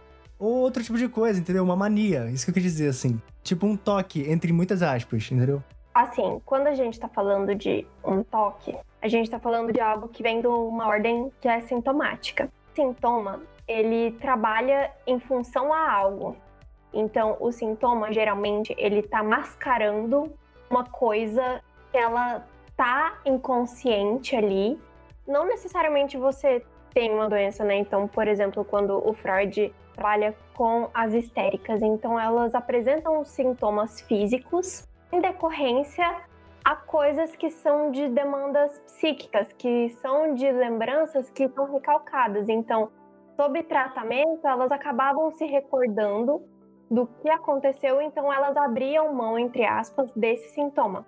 Mas aí eu tenho que falar de um autor, é, o Fink, em que ele coloca que o sintoma vai acabar se tornando algo que gera um prazer substitutivo. Então, tipo, a gente não pode esperar que o paciente simplesmente abra mão do sintoma quando ele se recorda, então, de onde vem essa demanda, sabe? Porque o sintoma, ele acaba gerando algum prazer, de certa forma, né? Psicanaliticamente falando. Tem aquele lance do cérebro reptiliano, né?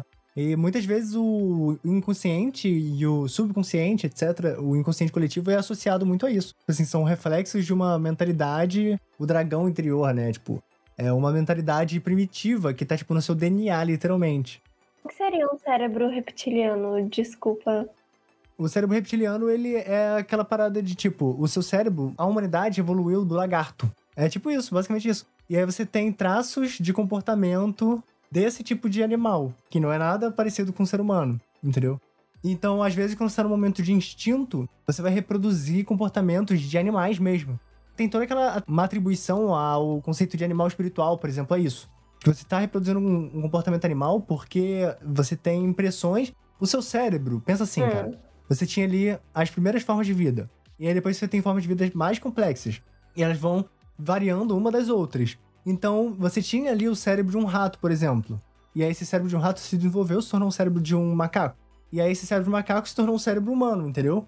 Então você tem ainda traços das estruturas desses outros animais. Por exemplo, o circuito oral é quando você é um neném e você ainda é dependente de outros indivíduos para fazer as coisas para você. Então você depende muito dos outros para sobreviver, uma coisa externa.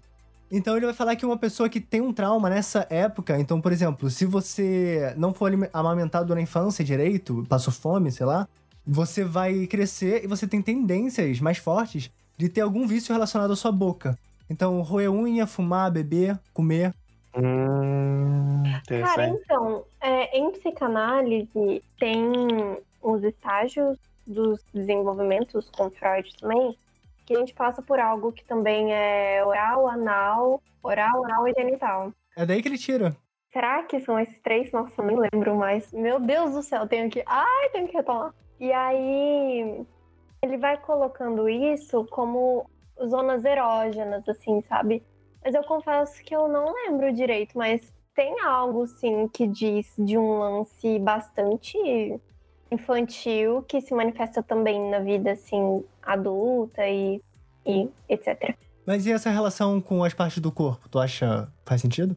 Muito sentido. Por exemplo, quando a gente está falando sobre o desenvolvimento anal, então a gente está falando também de algo que está muito ligado à produção. Então, por exemplo, o ato de cocô, é, então é algo que eu estou produzindo. Então, eu estou tendo controle sobre algo que eu produzo, né? Então, por exemplo, na vida adulta, como que eu posso pôr isso? Eu posso pôr isso, então, num neurótico, assim, obsessivo, que ele tem esse lance com a produção. Então, ele mostra: olha isso que eu produzi, fui eu que fiz fui eu que fiz. Então, nossa, isso é de um caráter muito anal. E uma das coisas Hum. é, que envolve muito esse tipo de neurose é um tipo de servidão da qual a pessoa se coloca, sabe? Então ela se torna de certa forma servo do outro. Então ela tá ali para suprir o desejo do outro. Então vai se pensar nele enquanto um ser de suplência porque assim um dia ele já foi muito amado. Então ele produz algo justamente por ser servo do outro. Então olha aqui o que eu produzi. Fui eu que fiz. Então eu acho que sim, tem algo que é muito infantil aí e que se relaciona muito com isso. Uhum. Entendi. Mas quando você me fala, por exemplo, desses desenvolvimentos e tal, que vem dos animais e afins, eu só consigo pensar em análise do comportamento, né? Em que a gente estuda, assim, é, todo o desenvolvimento, assim, a partir das espécies mesmo, né? E aí até da seleção dos comportamentos, né? E tudo mais. É uma área que eu, assim, eu até entendo, assim, um pouco por conta da graduação, mas não é uma área que eu tô vivendo muito, porque, né, a psicanálise. Mas é bem bacana também. Mas eu não sei desse lance de cérebro reptiliano, como isso se dá na ciência, assim, sabe? Você vem. Ah, olha só, eu tava procurando sobre isso aí. É que tem uma parte no, no nosso cérebro que é o que eles chamam de reptiliano.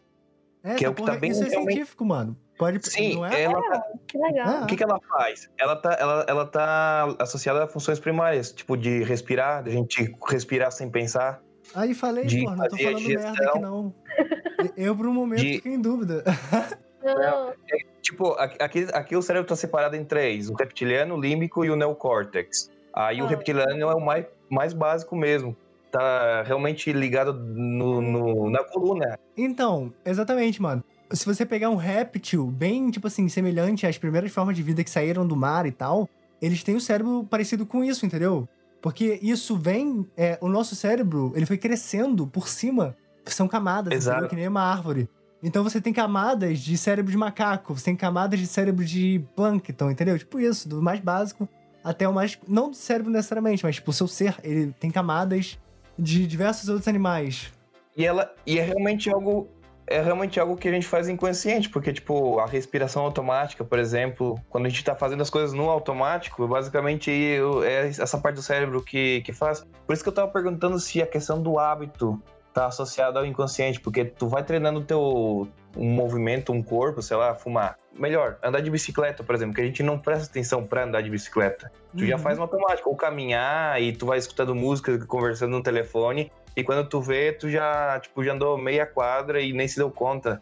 Porque são coisas automáticas. Só que eu não sei se isso tá relacionado ao inconsciente, necessariamente, dizendo.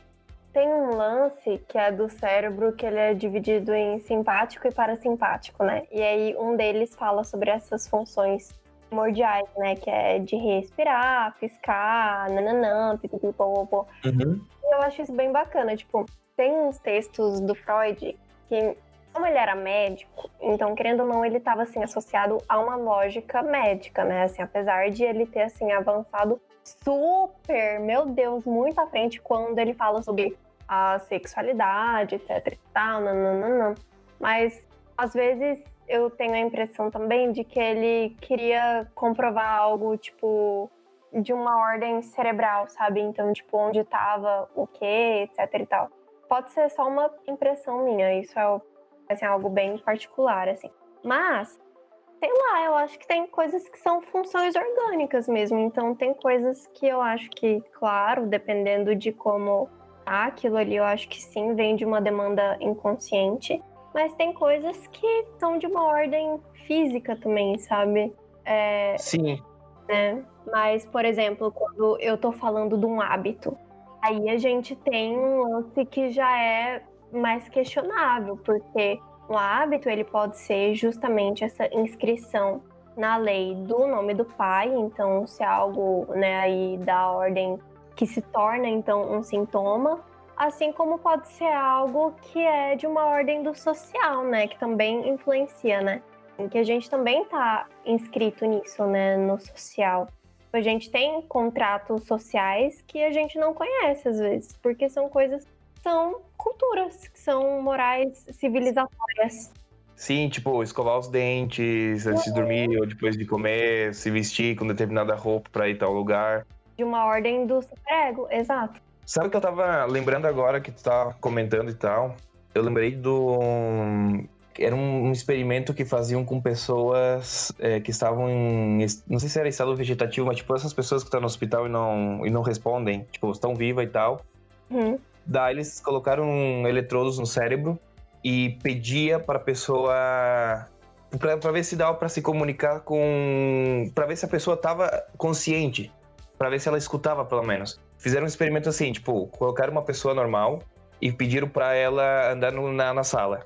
Daí mediram as atividades do cérebro e tal quando ela estava caminhando na sala. Aí ela pediu assim, tá, agora tu vai sentar e tu vai imaginar que tá andando na sala para ver se seu cérebro tinha as mesmas ativações imaginando e fazendo as coisas. E eles viram que sim, que quando tu imagina, as mesmas áreas do cérebro que quando tu tá fazendo ação, elas são ativadas só na imaginação, só pensando nisso.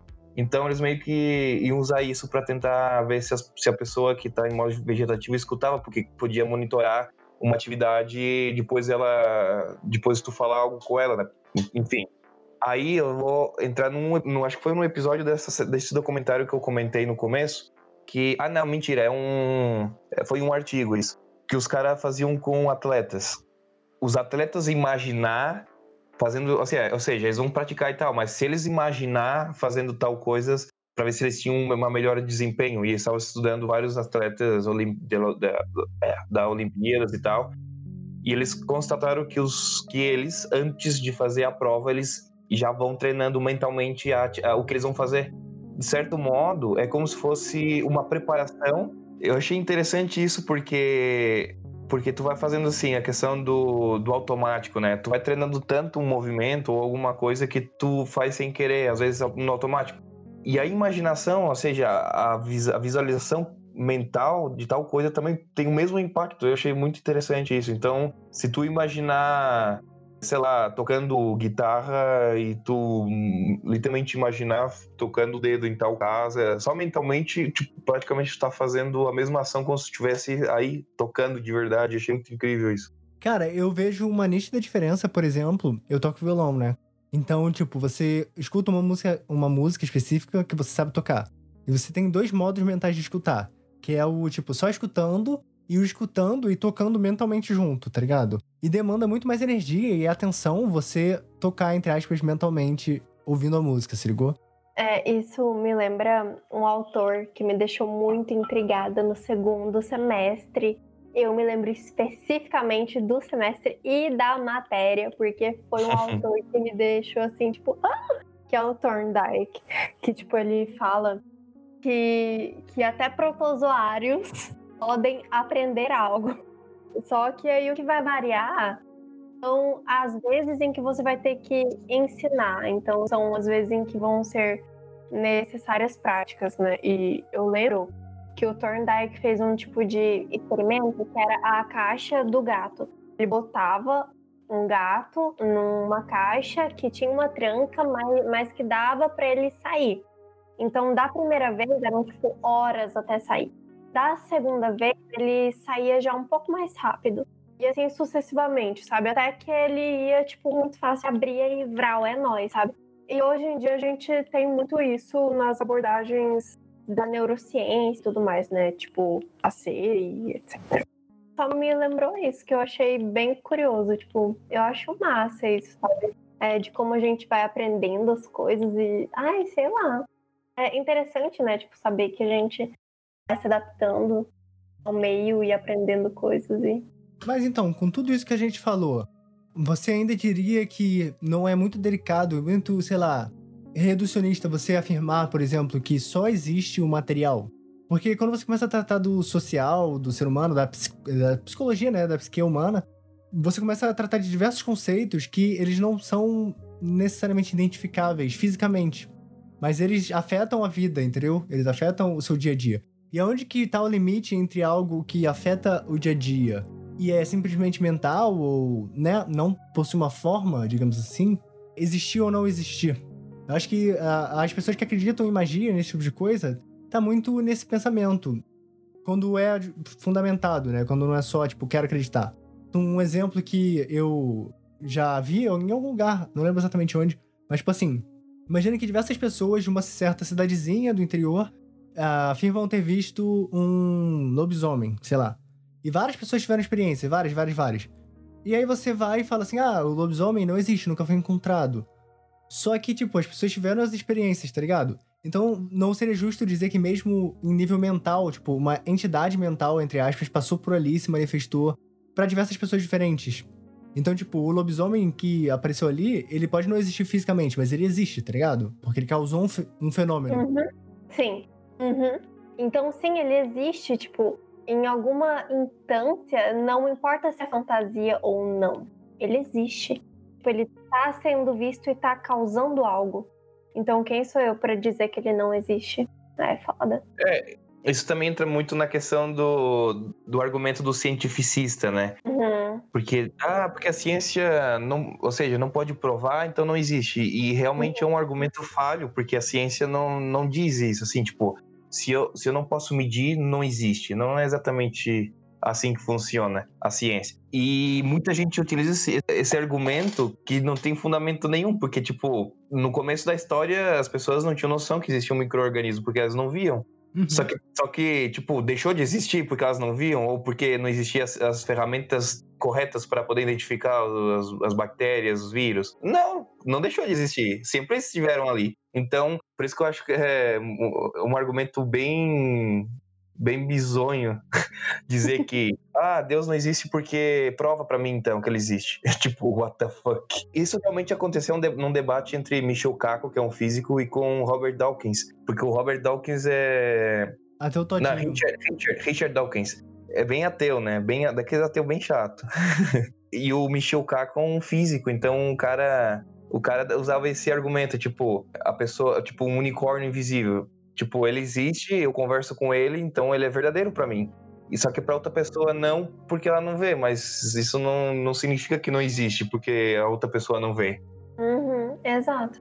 Então não é porque eu não creio numa divindade que ela não exista. Para aquele grupo ela existe. Então, em algum plano, em algum nível, seja ele, sei lá, de surtação ou não, sei lá, ele existe, ele tá lá, ele faz presente na cultura, no pensamento e afins. É muito louco, porque até nesse lance da ciência e que você tá pontuando, eu me recordo muito, assim, de como eu fui ensinada na escola, principalmente, né, desse lance da ciência enquanto algo que é provável que é comprovável, né? Então, que é visível, que é uma observação. E na verdade, para ser ciência, a ciência ela também pode estar tá em algo que é uma experiência, que é um fenômeno E eu acho que a psicologia, ela se ergue muito nisso, né? Então ela já vem de uma demanda que ela é, é fisiológica, mas que ao mesmo tempo ela é filosófica. Eu acho que a gente junta isso tudo e aí sai a psicologia assim de uma forma que eu acho incrível, porque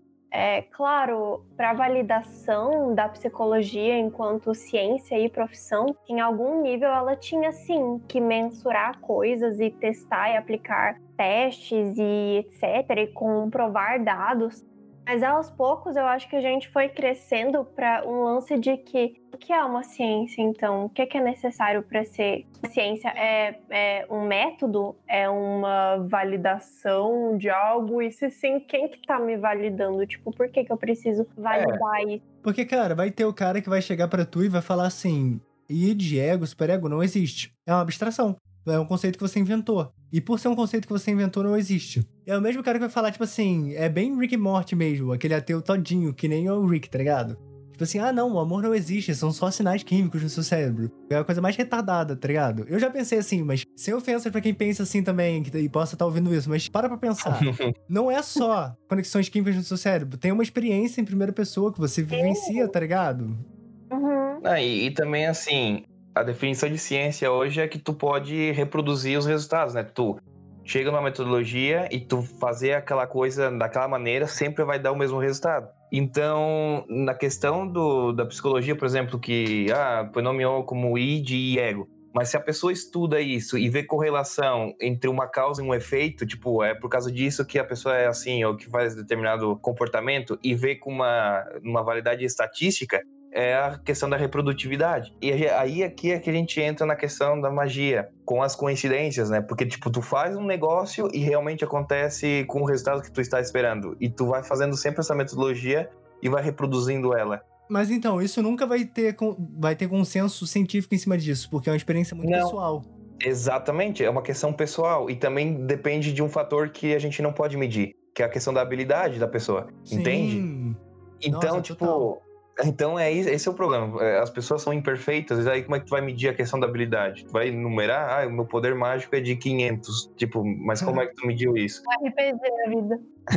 Tem um, não sei se é bem ciência, mas tipo uns experimentos paranormais, por exemplo, que, que as pessoas fazem testes assim, medindo fisicamente as coisas, o cérebro, monitorando o cérebro e, e o ambiente, sei lá. Eu acho bem massa isso, porque é um início de tentar entender se tem alguma coisa. Eles estão tentando, pelo menos, né, cara? Começando de algum lugar. Sim. Então imagina assim, cara, mas vamos supor que, tipo, coloca um, uma pessoa que tem habilidade mental bem foda, assim, de visualização criativa na sala. E dentro de um cubo ele tenta materializar alguma coisa ali só com a força da, da, da mente. E aí tem tipo um detector de, não sei, de matéria, matéria subatômica, por exemplo, de partículas ou um efeito, um, um medidor de energia, alguma coisa assim nesse sentido. E tu começa a identificar determinados fenômenos físicos que não deveriam estar acontecendo, entende? Eu digo assim, dá para estudar magia de forma científica, dá, dá para fazer, só porque tipo tem que ter as ferramentas corretas e também a metodologia correta para isso. Sim, cara, mas sempre é aquilo, sempre vai ser uma jornada individual. Uhum. Sim, claro. Pode até ser coletivo, mas não vai ser em grande escala. Ah, bom, isso sim. Porque, por exemplo, assim, uma outra questão é que realmente acontece em algumas escolas esotéricas é a questão da clarividência. Tipo, para provar que a pessoa realmente tem clarividência, tipo, realmente pegar outras pessoas que são clarividentes e perguntar para elas coisas que ela não sabe e ela tem que adivinhar. Aí tu vai ali e acerta o negócio e ok, tá bom. uma coisa meio bizarra, mas uma forma de ciência não desvalida a outra de certa forma. Eu acho que elas existem assim de boa, sabe? E aí eu queria até entender de que ordem vem isso de pedir para ser comprovável, sabe? De ser reproduzível e de ser feito só num laboratório, sabe? Assim, tipo, de ser algo fechado, de ser algo quantificado. Eu fico feliz que a gente já tenha avançado muito nisso, né? Tipo, como ciência natural e social e etc. Expectativa sobre isso da clarividência. Cara, muitas ordens dizem, né? Exigem um nível assim de domínio e de demonstração desse domínio muito agressivo do adepto. É, Eu li a biografia do Aleister Crowley, né? E ele fala, ele passou por todas as maiores ordens que você possa pensar. E ele fala que, tipo, o processo para você ascender dentro das ordens é rigoroso. De leitura e de. Por exemplo, você tem que, em muitas ordens, compartilhar seu diário mágico. Então, tipo assim, o cara da ordem vai pegar e ele vai ler, e você tem que ter relatado ali por escrito tudo o que você fez de trabalho com essas coisas, e todos os seus resultados, ligou? E, e, tem certos fenômenos que eles exigem que você demonstre na frente, assim, diante de todo mundo, entendeu? Trabalhos próprios, né? Monografias, etc. Então, assim, seria uhum. interessante esse lance do método científico e tal, você pegar uma galera que passou por um tipo de processo desse. Só que é muito difícil, entendeu? E ninguém tem interesse de fazer isso, financiar isso. Uhum. Sim, mas aí entra nessa questão. É o fator principal para acontecer a reprodutividade é a habilidade pessoal da pessoa. Não é tu fazer a mesma, o mesmo gesto e fazer repetir o que a pessoa fez, não, é uma questão de habilidade.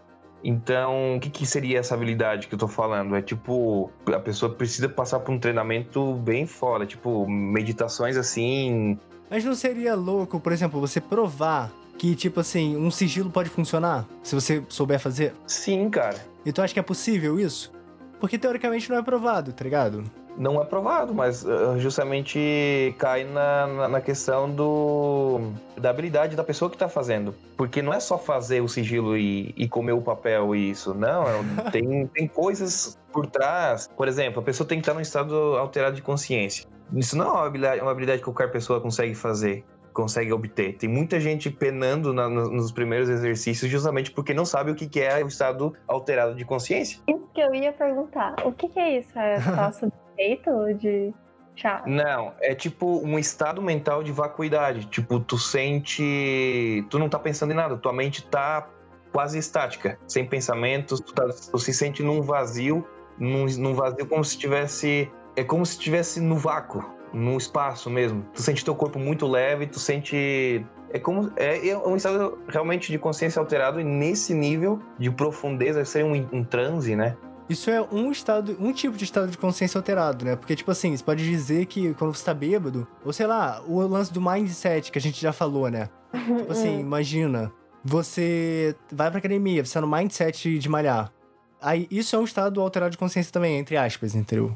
Porque você tá num, numa forma de consciência específica daquilo ali. Então, tipo assim, você tá vendo um filme.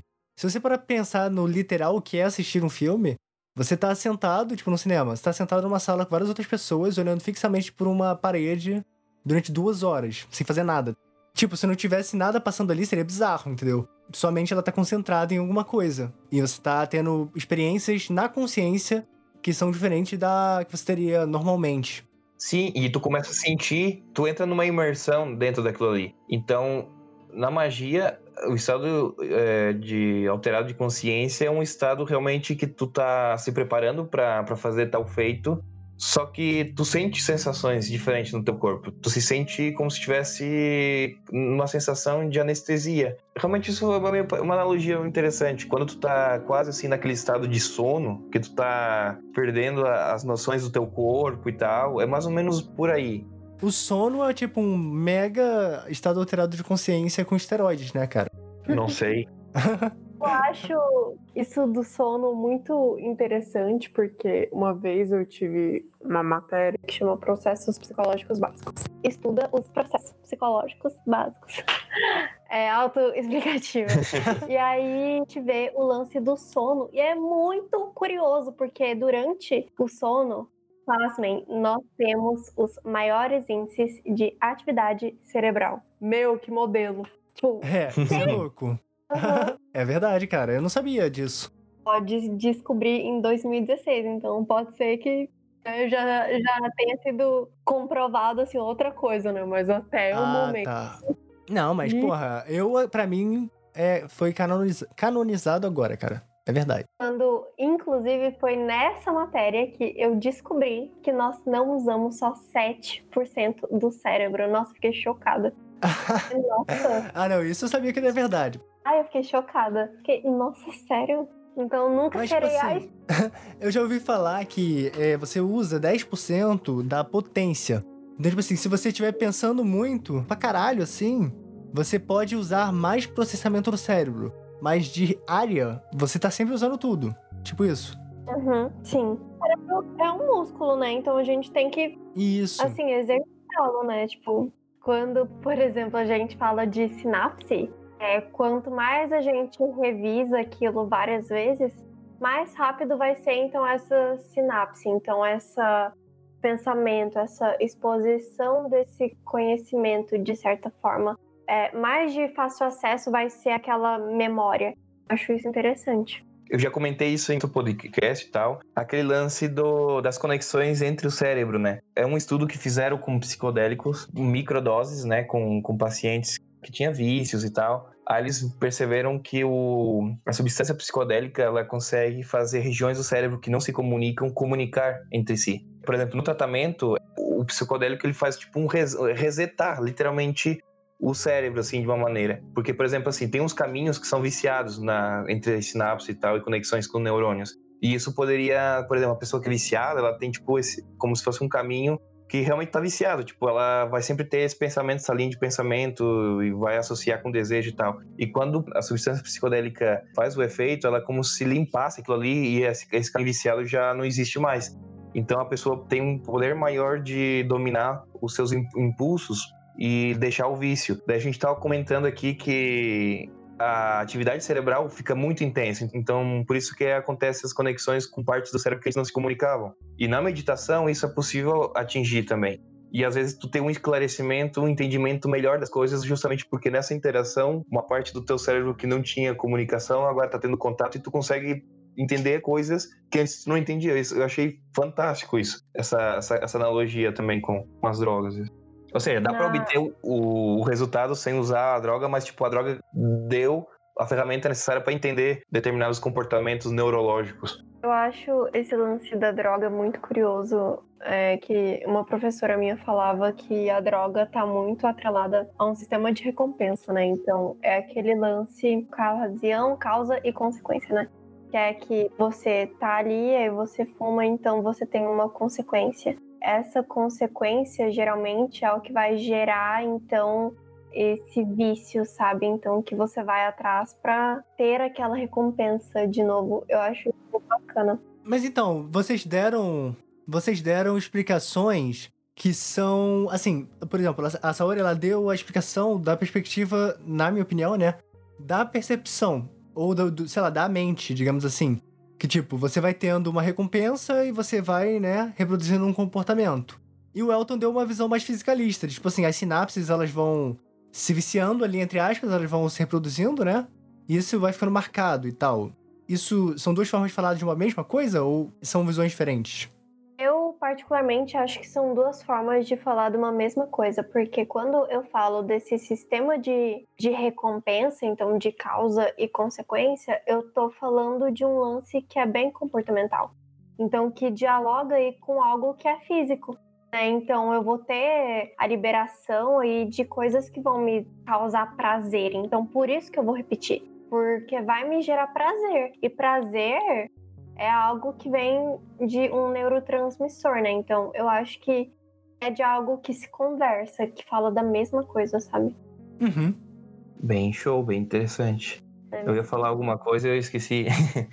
Sempre acontece. ah, eu lembrei do que eu ia falar, dessa questão da recompensa. Os, muitos aplicativos usam isso, né? Jogos também, que para manter a gente ali, né? Beleza, a gente tem todo esse lado comportamental do ser humano. Mas você, por exemplo, pode lutar contra um padrão desse. Como o Elton falou, por exemplo, você toma um psicodélico, você reseta. Beleza, aí você tá resetando tudo. Mas o que explicaria o fenômeno de uma pessoa tentar parar de fumar, por exemplo?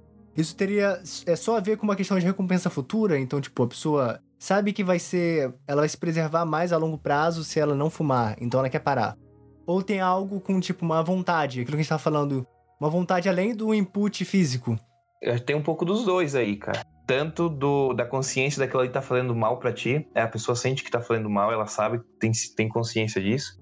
E ela tem que lutar com o prazer, né, que aquilo ali te dá. E aí, tipo, aí entra a questão da, da vontade da pessoa, porque a pessoa tem que resistir a essa, essa, esse desejo e ser mais forte do que o desejo e ter outras técnicas para enganar o cérebro para sair, né, dessa recompensa que daria tal coisa. Sim, mas então, o que que causa esse input, esse ímpeto da pessoa de ir atrás disso? Se ela tá recebendo recompensas. Às vezes a pessoa tá sendo forçada, tá numa clínica de reabilitação e Mas às vezes eu acho que também assim, por exemplo, a pessoa pode ter uma epifania, não sei, eu tô dando um exemplo aqui bem grotesco. A pessoa tem uma epifania e chega um momento assim, cara, minha vida tá uma merda e eu tenho que parar com isso. Porque a minha vida tá, tá uma bosta e eu tenho que melhorar as coisas. Tenho responsabilidades, tem coisas que são externas, ou justamente são externas, mas que convergem com o interno. Aham. Entendi, cara. Cara, nossa, eu não sei nem por onde começar, não sei nem o que falar. Nossa, sei lá. Vocês acham que é possível viver uma vida sem vícios? 0% vícios? Não, eu acho que não. Impossível. Uma pessoa que, que não tem vício seria viciada em não ter vícios?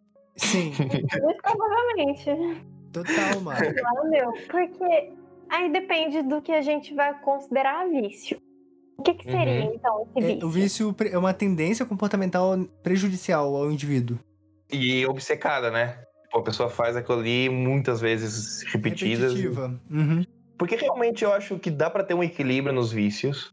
Uhum. Porque, por exemplo, assim, eu vou dar um exemplo pessoal. Hum. É, eu bebo, né?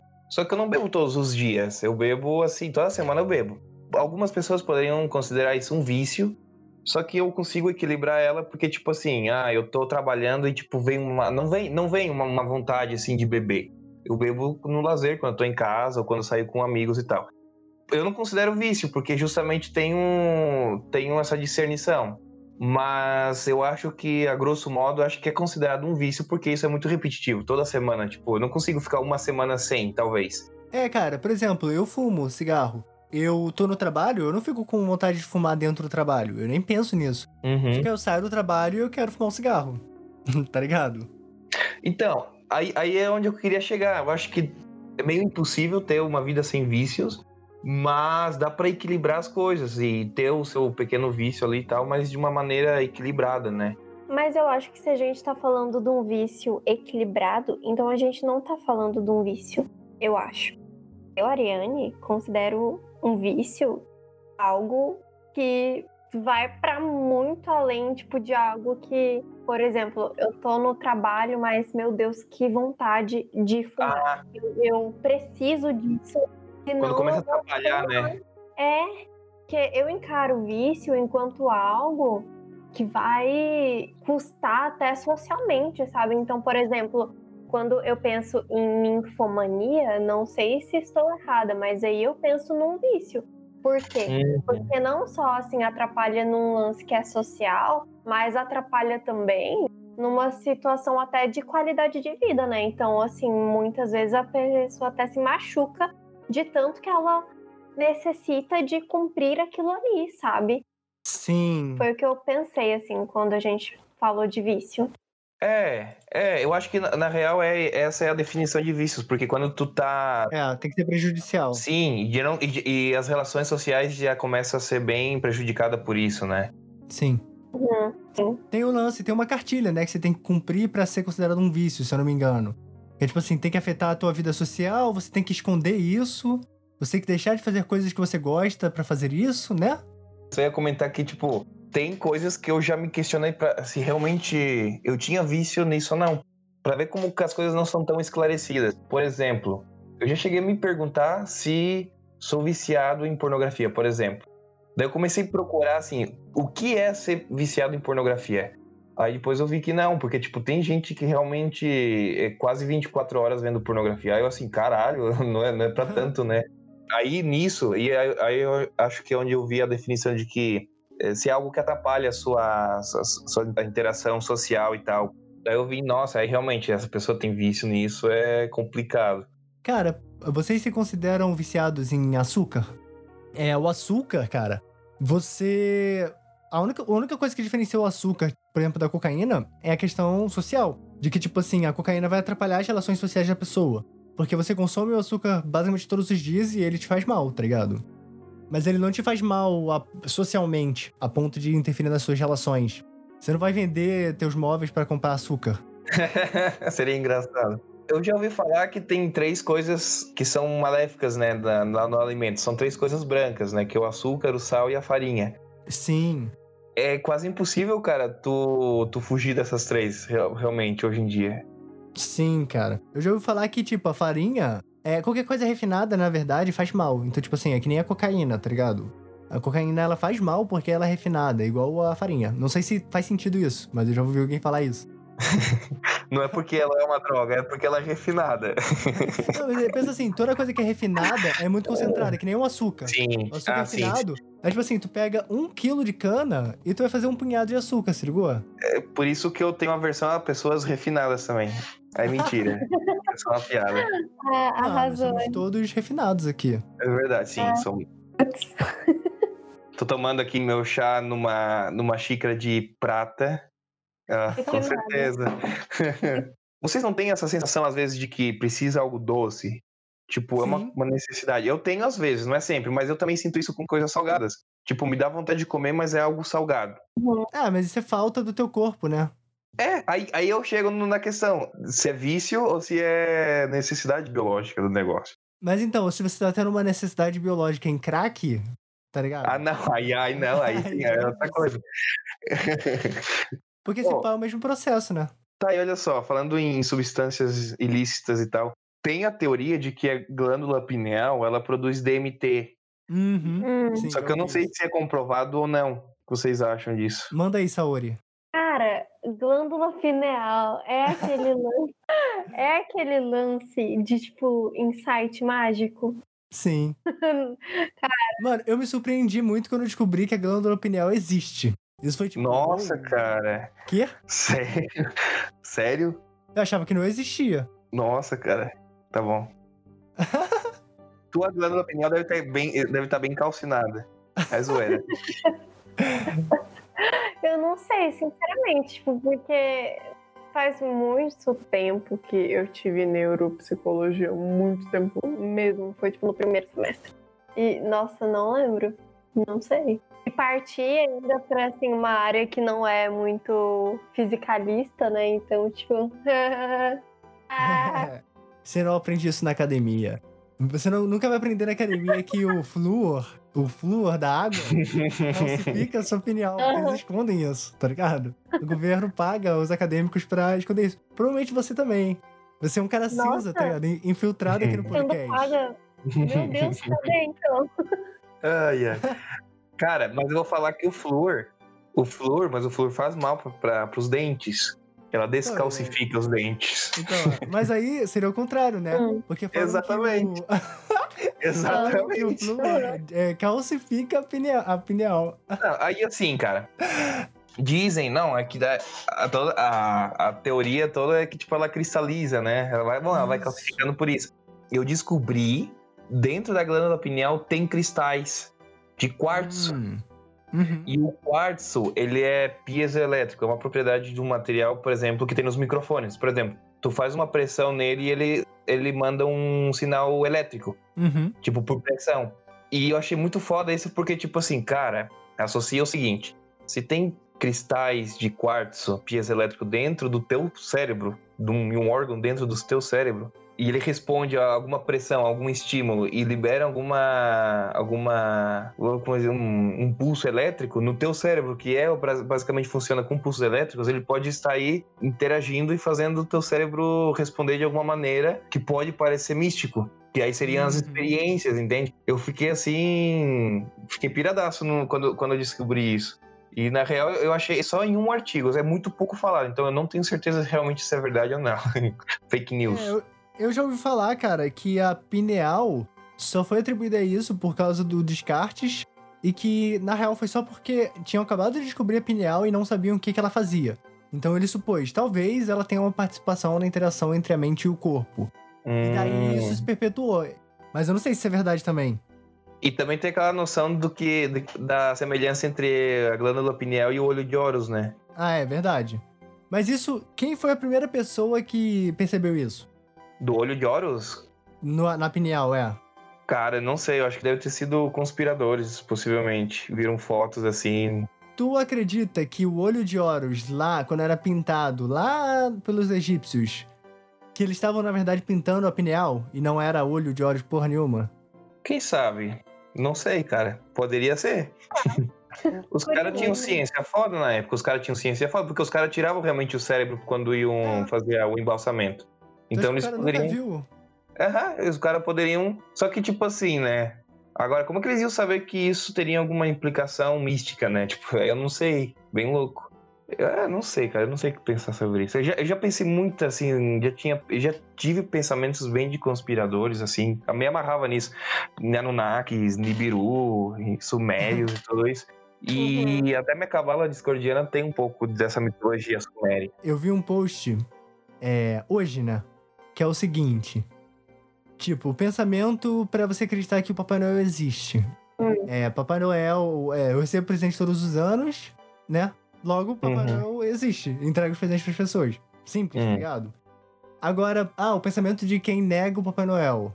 Milhões de pais, bilhões de pais por todo mundo, todos os anos, por algum motivo, compram presentes e esco- escondem dos filhos, fingem que não foram eles, pra convencer os filhos da existência de um ser que vive no Polo Norte. Ou, e isso é sustentado por empresas capitalistas pra gerar lucro, então tem todo um sistema de uma elite que sustenta essa mentira pras crianças, tá ligado? Vai gerar uma corrente de consumismo e ah, os pais forjam tudo. Você bota lá o leite com biscoito, os pais mordem pra fingir que foi o Papai Noel. Então, tipo assim, o que que é mais simples de você acreditar? Que o Papai Noel existe ou que toda essa conspiração tá por trás disso? Pra fazer as pessoas acreditarem? Uhum. Então, porra, para pra pensar, mano. Tem certas conspirações que parecem idiotas, mas, entendeu? As pessoas fazem esse tipo de coisa. Uhum. Isso tudo depende da maneira como tu expõe as coisas. Porque pra mim é mais fácil bilhões de pais fazerem isso, que é mais fácil de fazer do que um, um- do que uma pessoa que vive no Polo Norte entregar presentes pra bilhões de pessoas no mesmo na mesma hora. Cara, mas eu me imagino virando pra uma criança e falar o seguinte: falar assim, cara, Papai Noel não existe, isso são seus pais. Aí ele vai falar assim: "Hum, não, porque na minha escola todo mundo passa Aham. por isso também. E aí ele vai falar assim: não, mas os pais de todo mundo mentem pros filhos. aí ele falou assim: porra, você acha mesmo que é plausível que os pais de todas as crianças ao redor do mundo todo, pelo menos do ocidente, Virou um estejam mentindo? É, estejam.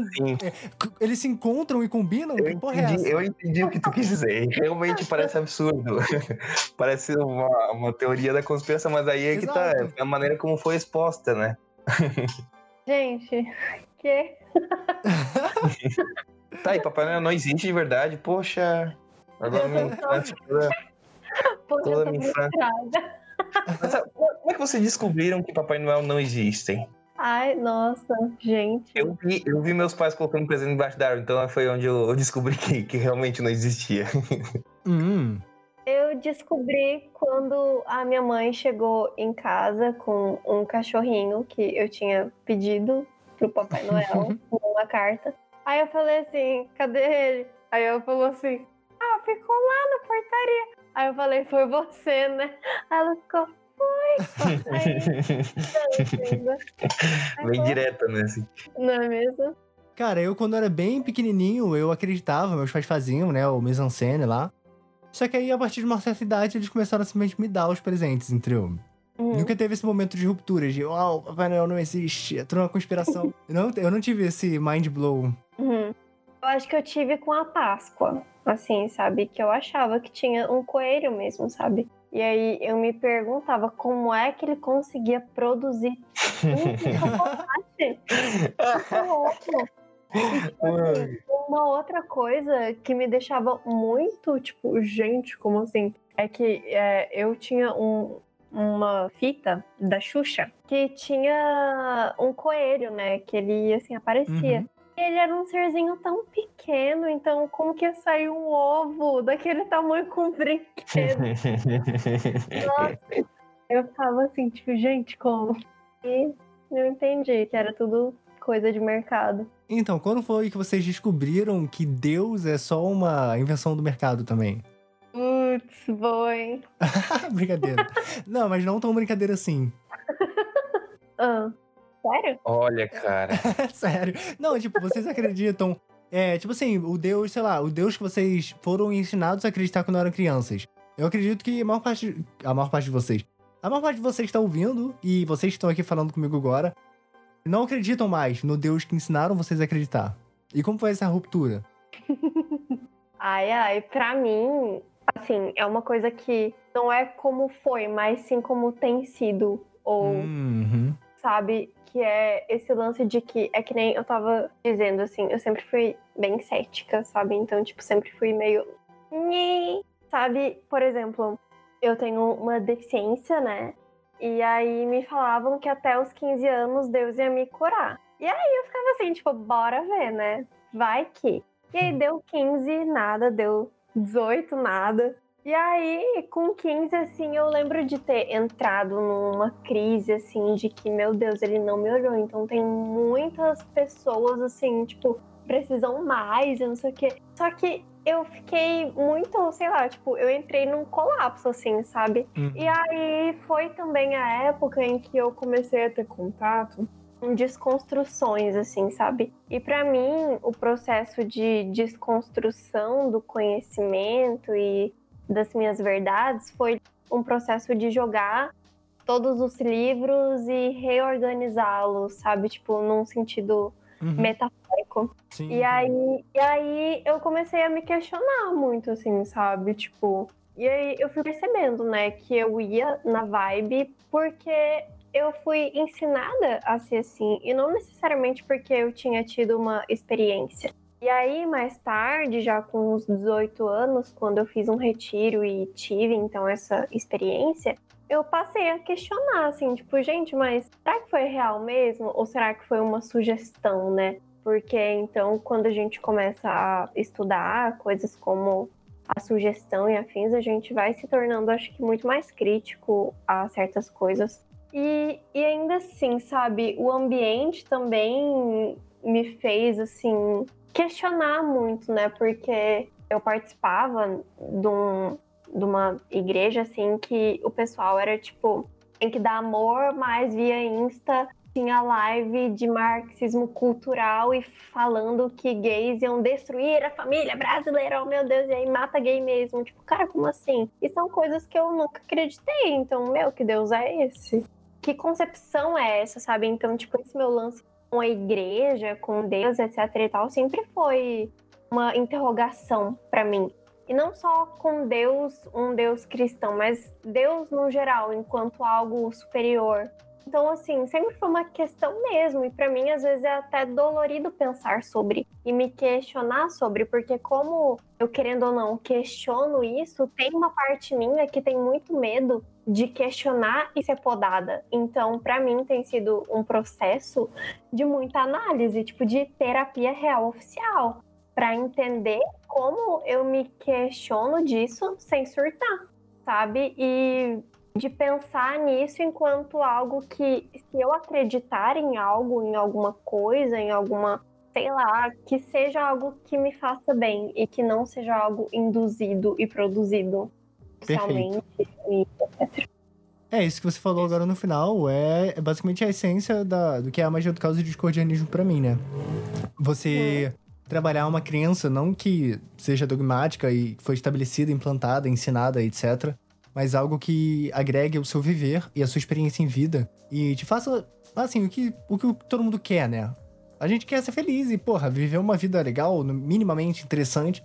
Então, se uhum. uma certa crença pode tornar a sua vida mais interessante, mais entretiva, é, entre, entretiva, tá certo? Não sei. Mas uma vida mais interessante para você mesmo e mais agradável, mais feliz. Então, porra, por que não? Foda-se.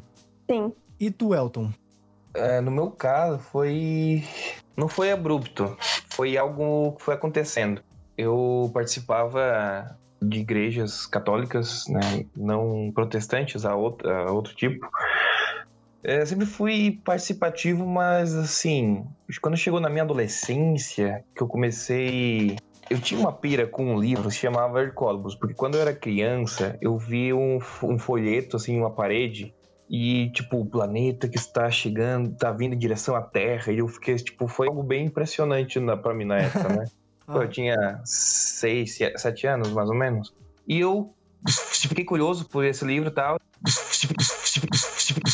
E foi como uma busca solitária desse livro, como que me, me deixou intrigado e, tipo, ficou, fiquei com essa curiosidade de ler. Aí encontrei esse livro oito anos depois numa biblioteca de uma escola de outra cidade que a gente se mudou. E eu comecei a ler.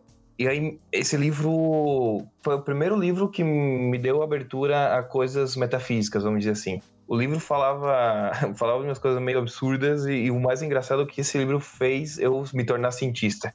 Porque, tipo assim, esse livro, foi ao mesmo tempo, me levou ao esoterismo, mas também levou à ciência. Que coisa louca, né? Porque, tipo, como vi um planeta, eu comecei assim, porra, e, e será que não tem como resolver isso? Daí eu comecei a ler física, né? Para ver se será possível repelir o planeta. Ou se, tipo, realmente ler de curiosidade e entender as coisas. Aí nessa questão, eu comecei uma, um pé mais científico, comecei a ler coisas mais de ciência e comecei a questão de questionar Deus, né? Não dizer assim no sentido. Então, tipo, come... não, já não ia mais na igreja e eu tinha uma, uma percepção de Deus, acho, mais pessoal do que algo coletivo. E aí mudou totalmente a minha concepção quando eu comecei a ler sobre hermetismo e magia do caos, né? Aí foi onde eu comecei a ver que era um debate realmente teológico sobre o que que era Deus e as diver diferentes vertentes, né? E eu gostei muito com a questão do hermetismo, que quando eu li sobre o que Deus seria uma mente e que a gente é feito mais ou menos em semelhança a Deus, porque a gente também consegue criar através da mente, eu acho, tipo, agarrei essa ideia e é essa ideia que eu tenho até hoje, cara. Cara, eu também, quando tive contato com essa porra, isso colou em mim também para sempre. Que nem discordianismo. Tipo assim, foi o primeiro contato, é tipo assim, isso daqui vai estar no seu dia a dia daqui pra frente. E você não pode fazer nada a respeito disso. Uhum.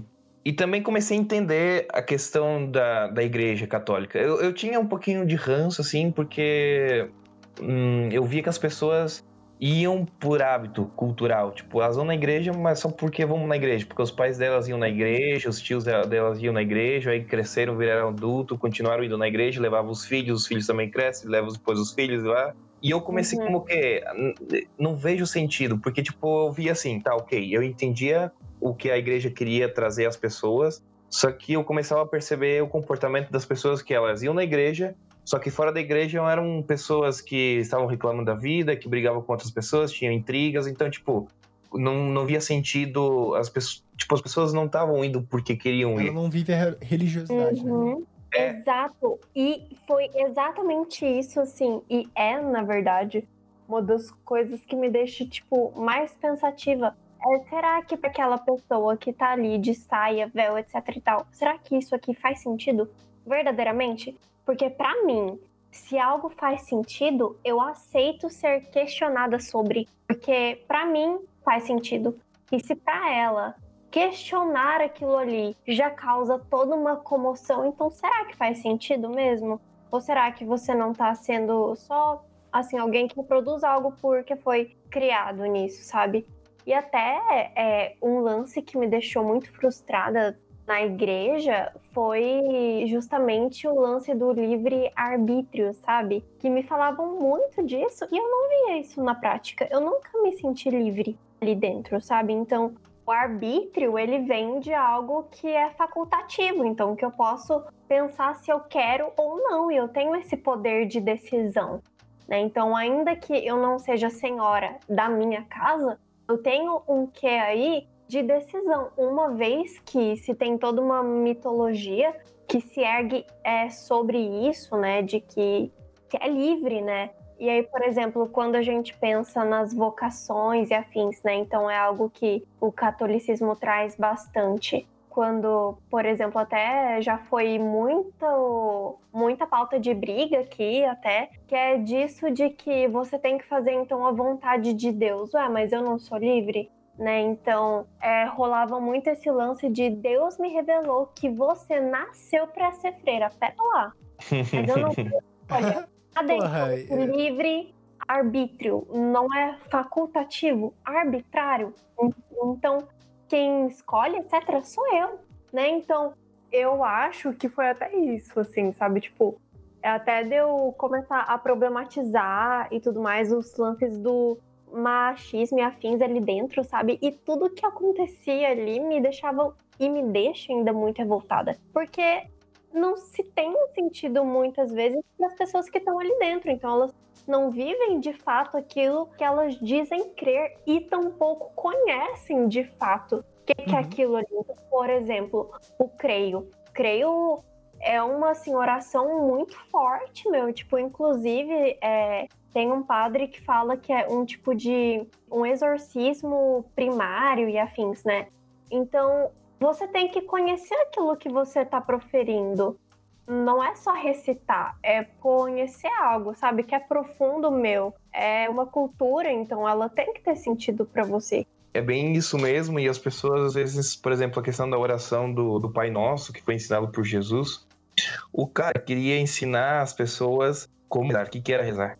Então ele ensinou uma fórmula para rezar. E as pessoas acham que essa oração ela é sagrada, mas no, no, caso foi um exemplo que ele deu. Exato, cara, esse exemplo foi perfeito. Uhum. Tipo assim, você orar não é você repetir o que Jesus falou exatamente, porra. Ele tava ensinando ali um método, né? Uhum. E, tipo, tanto que existem várias orações. Então, tipo assim, você pode fazer uma oração. Tem gente que faz isso, né? Tipo assim, ah, vamos fazer uma oração aqui antes de jantar e tal. E aí alguém vai e fala, a pessoa fala do coração ali, né? Com, uhum. com Deus e tal. E é isso que é a oração, basicamente, né? Sim. Mas, tipo, vocês acham que as pessoas deturpam a crença? ou a manifestação é, social da crença, a, a manifestação prática daquela crença nas pessoas, é uma expressão mais verdadeira e legítima do que aquela crença representa de fato. Por mais que não explicitamente. Como assim? Começar, Elton. Então, tipo assim, as pessoas, elas.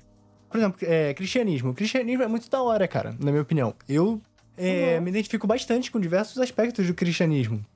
Só que, como o Elton comentou, as pessoas elas vão reproduzindo aquilo de uma forma sistemática e perde o sentido. Então o cara, ele é um babaca do caralho, só que ele vai na igreja e é isso. E, tipo, ele não, ele não pega os ensinamentos de Jesus ali e tenta aplicar aquilo no, no dia a dia e ler a Bíblia e tentar entender a palavra de verdade e viver a crença dele. Ah, muitas pessoas não fazem isso. Mas você acha que ainda assim você tira um padrão de comportamento do cristão médio, mesmo que esse padrão não tenha nada a ver com a, o que a crença prega em si. Só que você acha que esse padrão, ele diz respeito à crença? Hum, Ou não? Hum, eu acho que a religião molda o comportamento das pessoas, sim. E só que, tipo, até que nível, né? Essa é a questão. Por exemplo, na questão do sobre as pessoas não proferir a religiosidade é, da Igreja Católica, que é o que eu tive mais contato, por exemplo, eu vejo que é uma limitação do padre, do sacerdote que está ali. Uhum. E ele sabe dessa limitação, porque, por exemplo, ele vai fazer uma missa, o padre ele vai recitar ali as, as palavras, uma parte da uma leitura da Bíblia, vai fazer uma reflexão em cima desse texto o que eu acho muito chato isso, porque é sempre muito repetitivo isso. E só que eu via muito isso, as pessoas iam ali e na verdade elas não entendiam nada. Elas uhum. tipo, iam ali. Então, aí eu vejo que é uma limitação do padre na questão de que padre, o que, que o padre vai fazer? Se as pessoas são têm um nível de cultura baixo, as pessoas não leem, não estudam, porque ele vai começar a falar sobre teologia, ele não vai falar sobre teologia. Então ele vai dar a missa dele, termina e pronto. Mas se tu conversar com um padre, o cara, o cara sabe exatamente e, e, sabe desse, desse problema da igreja. Então ele, o que ele quer fazer ali não é não é salvar ninguém, é só tentar dar um, um direcional às pessoas do que, que é o bom, do que, que é o bem e tal. Por exemplo, eles fazem uma reflexão sobre machismo, ou seja, tipo, porque eles sabem que vai ter gente ali que tá ali e que briga com a mulher porque bebe, depois, sei lá, pode até fazer uma violência doméstica, né? Mas, tipo assim, cara, o cara não é, não é santo, né? O padre, ele, o que ele pode fazer? Ele não pode fazer. E aí é onde que eu chego na, na conclusão de que, que era minha, uma crítica minha sobre, sobre a igreja. As pessoas, elas não sabem o que elas estão fazendo ali. Então, uhum. no começo, eu, eu questionava muito, eu falava, bem, brigava meio, meio assim, brigava com, com, meu, com a minha mãe por causa disso. Porque ela, ela queria fazer eu ir na igreja, só que eu entendia que para eu orar não era necessário estar na igreja. Deus não, uhum. não está só na igreja. Então eu poderia orar e fazia minhas orações em casa mesmo, assim, tipo, nessa época eu já estudava magia e tal. Só que é muito delicado tu começar a falar sobre magia uhum. com a família né, religiosa e tal. Não é tão, eles também não eram tão assim praticantes, não, mas eles tinham essa cultura de ir à igreja e tal. E aí foi onde eu também parei de, de debater sobre religião, porque eu percebi também que não leva muita, muito a... lugar nenhum. Sim, não vale a pena. Na verdade, tanto é que eu nem não é que eu evito, eu realmente. É engraçado hoje. Ninguém nunca veio até mim e começou a perguntar se eu era isso, se era aquilo, e tentar me converter, entende? Eu acho até engraçado, porque eu, eu, vejo muito na internet pessoas que falam mal da religião tal, porque chega no privado, incomodando e falando que Deus quer te salvar, e tipo, what the fuck? Nunca aconteceu isso. Uhum. Nunca fizeram também. Nunca fizeram isso com vocês? De chegar assim, Deus quer te salvar? A mim nunca, nunca aconteceu. Pessoalmente já. Cara, comigo rola muito. Tipo, meu, rola demais. Demais mesmo. Tipo, nossa, Ariane, sonhei com você e era Deus falando. Perdoa fulano. Tipo, cara, que? Perdoa uma pessoa com esse nome. Não conheço ninguém com esse nome. Deus me revelou que ele quer te salvar. Amém. Ele salva então, porque perdido salva. É, eu dei a sorte de que eu nasci longe de qualquer contexto religioso possível. Meus Uhum. pais, eles eram são espíritas, né? E assim, eles frequentam o centro e tal, mas eles também não são nem tão ligados. E minha família não tem nenhuma parte que seja, tipo, mega católica, ou que eu vivo numa cidade que tem a a igreja que minha família frequenta, tá ligado? Esse tipo de coisa nunca rolou comigo. Então, eu não sei exatamente como que é viver isso, assim. Uhum. Mas já rolou de eu estar na rua e chegar uma tia aleatória, assim, e encostar e falar assim: Deus tá me revelando aqui agora que ele tem um plano muito bom pra você e tal. E você precisa procurar a casa do Senhor. É, me dá teu nome pra eu botar na oração. Já rolou isso várias vezes comigo. Várias, várias. Cara, agora que tu falou isso, eu lembrei de uma vez que aconteceu uma coisa muito bizarra comigo. Eu tava no ônibus, eu tava lendo Caibalion. Eu tava no ônibus voltando pra casa e chegou um cara do nada, um senhorzinho assim, chegou um cara do nada e falou assim: Oi, tu gosta de ler? Eu tava lendo um livro, né? assim, tu gosta de ler, de estudar? Eu olhei assim, sim. E aí, eu, daí tá, ele assim, ah, eu vi, eu vi. Né? Daí ele começou a falar uma história louca, cara, do, tipo, da época antes do Egito, que tinha um povo, não sei o quê. Tipo, não sei se era hebreu, que eles eram negros e que eles tinham poder, não sei o quê, que eram muito inteligentes. e que é por isso que hoje existe o racismo, porque as pessoas tentam é, oprimir esse poder que os negros têm e tal. E começou a falar umas coisas bizarras, daí ele falou assim, What the fuck? não, e tipo assim, ah, e é que eu gosto de conversar isso mais com pessoas que são estudadas, porque são mentes mais abertas e tal, porque as pessoas não gostam disso, não sei o quê. E eu tava lendo o Caibalion e como que sincronizou, pareceu que como se estivesse sendo uma mensagem, só porque é muito bizarra. E eu fiquei assim, caralho, o cara veio aqui falar dos Anunnaki, mais ou menos isso, assim. E, tipo, do nada, e tipo, o que que significa isso tudo? Uhum. Aí o cara, eu desci e fiquei com isso na cabeça e tal. E eu nem, lem nem lembro mais o que povo que ele tava falando e tal. Eu tentei pesquisar só porque, tipo. Ele inventou, mano. Ele inventou essa porra ali na hora. Não sei, cara, porque não tinha. Era um, era um senhor que tava, tava voltando do trabalho, tava com, com uniforme e tal. E, e, tipo, não parecia que ele era louco, assim, nem nada, mas era como que fosse uma pessoa que gosta de conversar ou precisava passar essa mensagem. Só que ele não tava falando pra mim, tipo, ele tava. É como se eu estivesse contando essa história pra ti agora. Aham, ele precisava falar, tá ligado? Pra alguém. Sim. E daí ele começou a falar se eu, se eu acreditava em esoterismo, essas coisas assim, e tipo, bem bizarro, cara, muito bizarro. Pois é, Cara, mano. É o tipo de gente que tu atrai. Sobre os esoterismos, comigo, tipo, nunca rolou de virem conversar sobre, assim. Uma vez vieram falar que eu tinha cara de bruxa. Ah, que- Que é isso? Como devo interpretar isso? Como Foi elogio ou foi uma ofensa, né? Exato, não dá pra saber. Eu fiquei tipo, nossa, o que você tá querendo me dizer com bruxa? É tipo assim, é uma cara feia, é uma cara de quem vai ou é uma cara de quem vai te prender, tipo a bruxa de Blair e te matar, sei lá. E que tipo de bruxa, né? Aí eu fiquei intrigada com isso, né? Porque, gente, que coisa, né? De tantos adjetivos. Às vezes, às vezes tu transmitia essa aura, né? Energia forte, energia forte. Prefiro acreditar. Mas tem, tem às vezes, não sei se vocês têm essa perce- percepção de que tem pessoas que são. Transmitem um Magnetismo. determinado magnetismo. Aham. Às vezes é muito natural dela. E ela tem muita sorte, tipo, ela consegue coisas, mas ela, ela, tipo, ela não estuda magia nem nada, mas ela tem como que se tivesse algo que é natural dela. Uhum. Eu acho muito interessante isso. Muito louco também. Tem- acho que tem muito a ver com você se portar como alfa, esse tipo de coisa, né? Tipo assim, o cara, o cara tem um grande magnetismo. Porque ele entra na sala, tem várias pessoas na sala, várias pessoas, várias pessoas. Ele entra, ele fala, ele nem precisa aumentar tanto o tom de voz. As pessoas olham pra ele, tá ligado? E escutam ele falar. Porque ele tem um grande magnetismo. Então, tipo assim, não é nem que o cara. O cara não é nem bonito, mas ele vai num, numa, num lugar socializar e o cara prende atenção. E, tipo, a gente chama isso de magnetismo, mas é bem o lance de uma postura de alfa, na minha opinião, né? Ela tá com uma postura dominante, ela dominou o ambiente. Uhum. É, eu já vi mais isso em mulheres, assim, em homens eu, eu não- quase não, não Então, mas eu digo alfa entre muitas aspas, entendeu? Tipo assim, uma postura dominante. Uma mulher, por exemplo, né, ela pode ter um magnetismo da mesma forma, não... Sim, porque, tipo, é, pode ser, pode ser algo comportamental. Mas é que eu, sei lá, cara, eu vejo, assim, a pessoa que ela é popular, que ela tem um despojo melhor, assim, de, de comportamento. Só que nem sempre vejo esse mag... Não sei, cara, eu. Não sei lá. Cara, falando em sincronicidade. Bom, a gente não tá falando sobre sincronicidade, mas, enfim. É que, tipo assim, não sei se já aconteceu isso com vocês. Teve um período, teve uma época na minha vida que tipo, começou a surgir muita coisa no sentido de que pessoas solicitam ajuda, mas assim, aleatório, totalmente. Não assim que a pessoa entra em contato contigo, não. Tipo assim, primeira vez, eu tava saindo do meu prédio pra pegar o ônibus e estava super atrasado, super atrasado pra pegar o ônibus. Então, saí correndo e, tipo, nisso a pessoa começou a chamar meu nome, aí eu olhei assim pra cima, aí a pessoa tava meio, não sei se ela tava presa dentro do apartamento, ela pediu pra eu foi uma ajuda assim inesperada e eu tipo assim, puta merda, se eu ajudar essa pessoa eu vou perder meu ônibus. E eu fiquei assim entre entre ajudar ou não. Nessa Era situação. Jesus. Hã?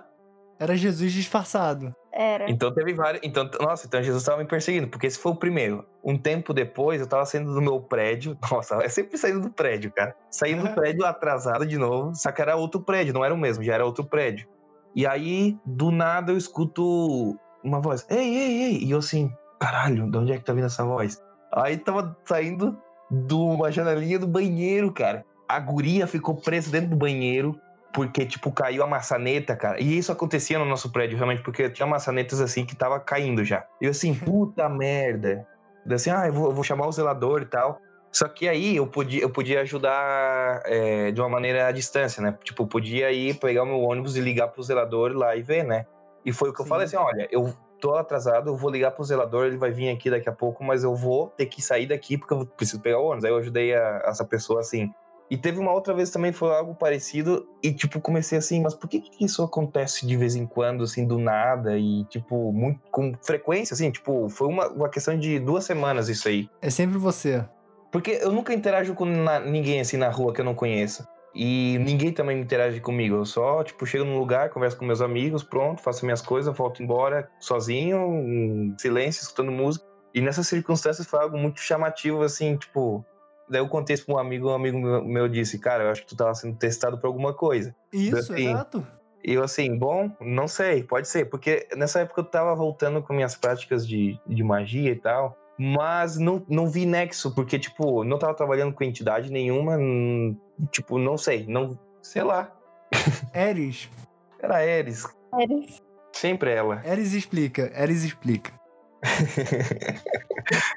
Eu tenho umas experiências, cara, de ser chamado de João. Você acredita que as pessoas têm um nome espiritual, sei lá? Hum, tipo, elas sabem teu nome, só que às vezes elas confundem e te chamam de João sem querer. E isso também, e, cara, é assim, é um fenômeno. Eu queria que alguém me analisasse, estudasse isso na minha vida e explicasse. Porque assim, rola de várias formas diferentes. Como você falou, pessoas que me conhecem há anos viram pra mim e falam, ah, o João, não sei o quê, tá ligado? E aí a pessoa se corrige. E também de, tipo assim, eu chegar num lugar e que eu não conheço a pessoa e a pessoa me chamar de João, tá ligado? É engraçado porque é sempre João, né? Não é que trocam teu nome por Não, qualquer não. nome. É, não é que tipo assim, eu só lembro quando é João e isso acontece com vários nomes. Não, é sempre João. Nunca me confundiram com Tiago, com, sei lá, com outro nome. É sempre João, cara, é João. Sempre um apóstolo. Repare. E tu não tem cara de João, cara. Tu acha que não? Não, eu pra mim, João, a pessoa que tem nome de João já nasce com 40 anos. Meu Deus. Cara, pra você ter uma noção, tem pessoas que me. Tipo assim, eu fazia isso há uns anos atrás, né, inglês. E a recepcionista do CIC me chamava de João, tipo, todas as Nossa, vezes. E eu, e eu não corrigia mais. Eu, eu, pra ela, eu era João. caraca. Deus. Comigo nunca aconteceu isso, assim, de, de nomes e tal. Comigo rola erro porque é Ariane e geralmente é o Ariadne. Aí Nossa. eu aí eu falo, é a Ariane. a Ariane. Até tem uma colega da minha mãe que eu fui bem rude com ela até assim uma vez.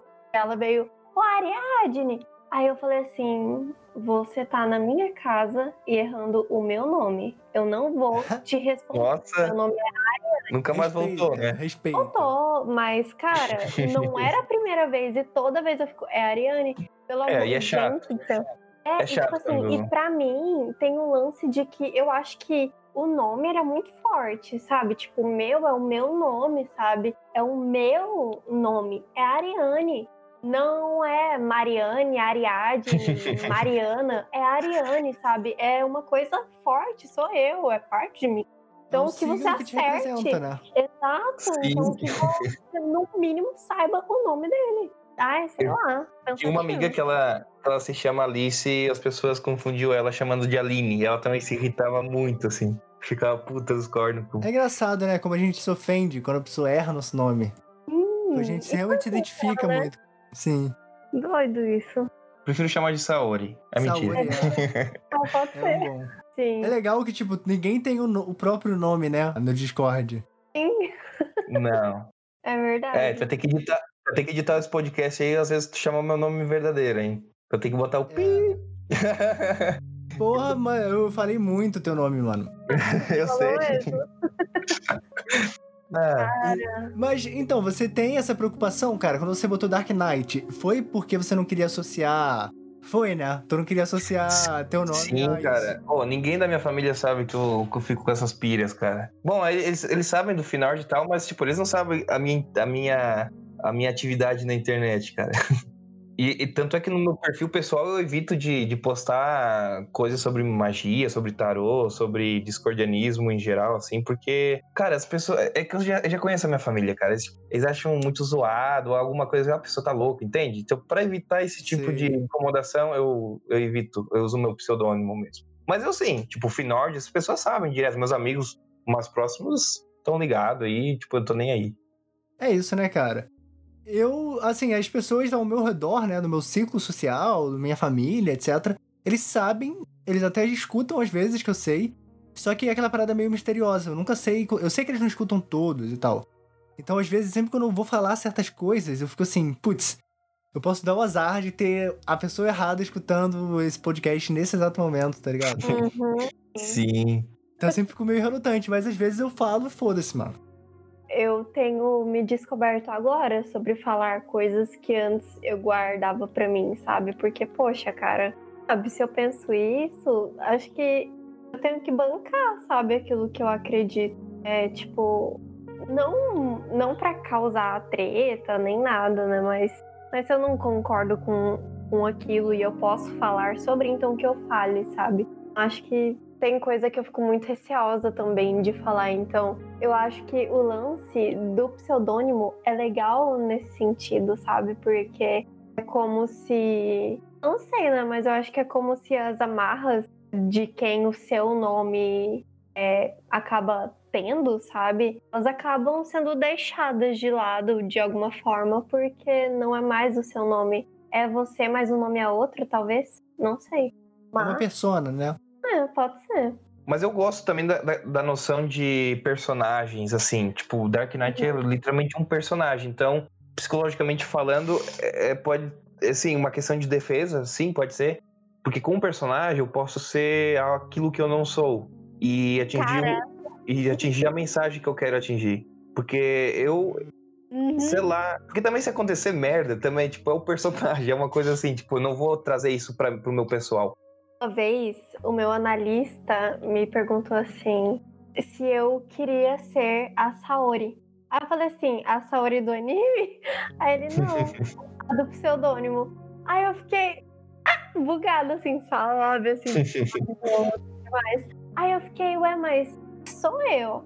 Aí ele, pois é, então que você banque, né? Tipo, então ele foi me conduzindo, assim, de certa forma, a pensar que eu não estava me bancando. Então, que muitas vezes eu usava de um pseudônimo para bancar aquilo que eu, Ariane, tinha vergonha às vezes, tudo mais. Eu acho que nesse sentido é bastante importante, né, para as manifestações aí da sua persona. Exa- Com certeza. Exatamente. É uma, é uma fração da, da personalidade, né?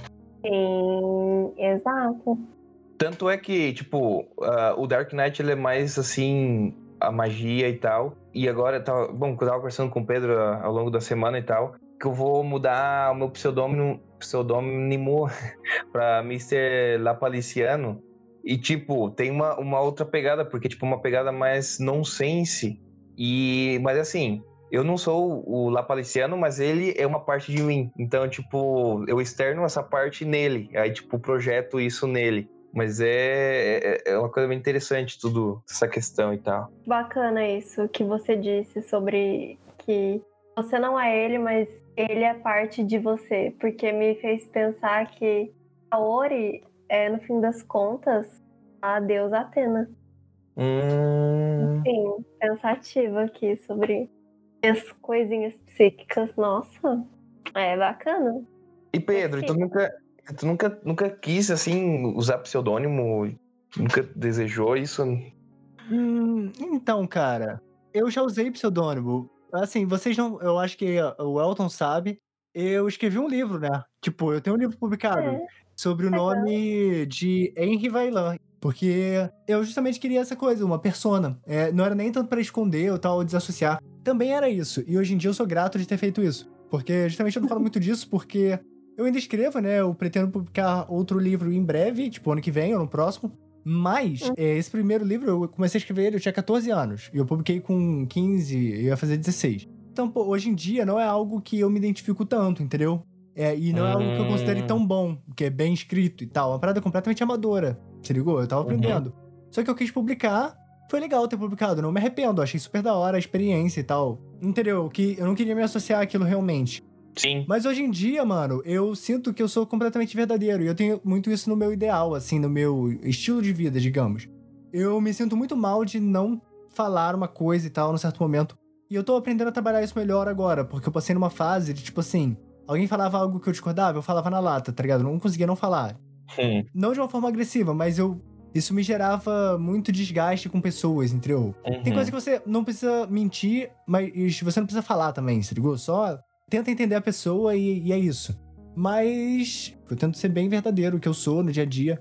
Acaba sendo mais uma caricatura, porque é um fragmento do que eu sou, né? Ah, capturado Uhum. aqui. Não é eu na Uhum. integridade. Mas eu tento ser bem verdadeiro e tal. Então, tipo, por isso que eu falo meu nome. Porque a lógica é que não tem nada que eu vou falar aqui que eu não falaria pra qualquer pessoa, porque não tem nada que eu não falaria pra qualquer pessoa, tá ligado? Sobre nada. Tipo isso Uhum. se a pessoa me perguntasse. O lance é você ficar jogando as coisas de pessoas que não querem saber também. Eu acho legal, eu acho legal essa, par- essa coisa de pseudônimos, assim.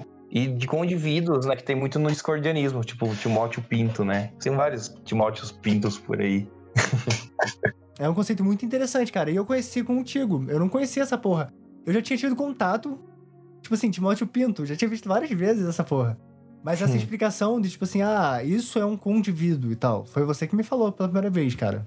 É, na época que eu entrei no na, na Matrix né, do discordianismo, quase na Deep Web, o Cidada, ele sempre usava o perfil Timóteo Pinto e, e o cara era assim.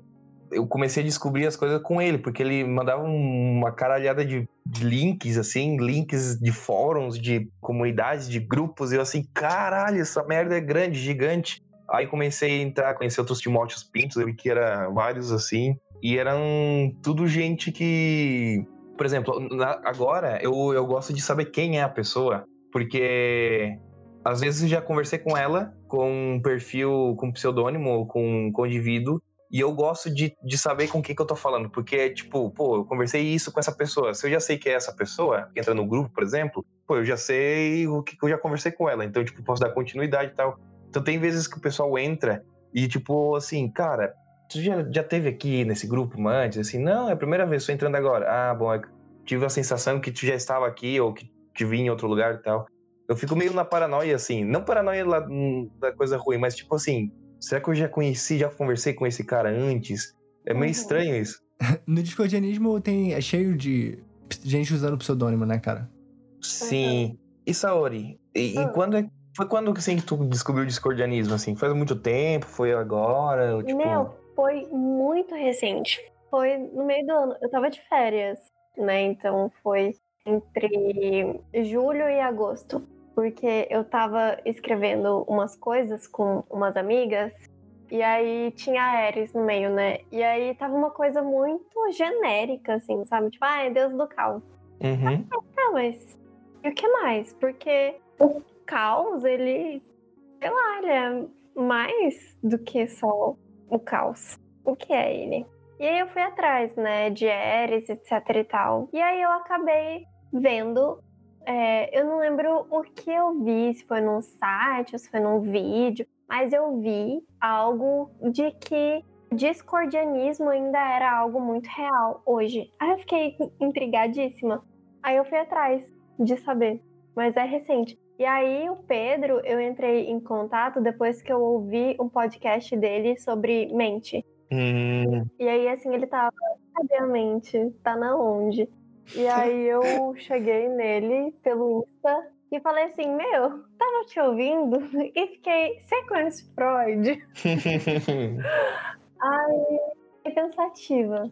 Cara, e sim, a gente finalmente realizou essa. Sim. Era quase uma cena, né? De tipo assim, pô, a gente tem que gravar falando disso pra. Porque eu, se eu não me engano, eu falo. São três podcasts que eu gravei em sequência falando sobre essa parada de onde tá exatamente a mente, né? Aham. Eu, com certeza, em algum deles ou em todos, eu falei que eu queria estar falando com alguém que estivesse estudando psicologia, tá ligado? Aham. E com um cientista presentes. E agora rolou isso, a gente teve esse papo. É, cientistas, Aqui são só acadêmicos, cara, só a nata.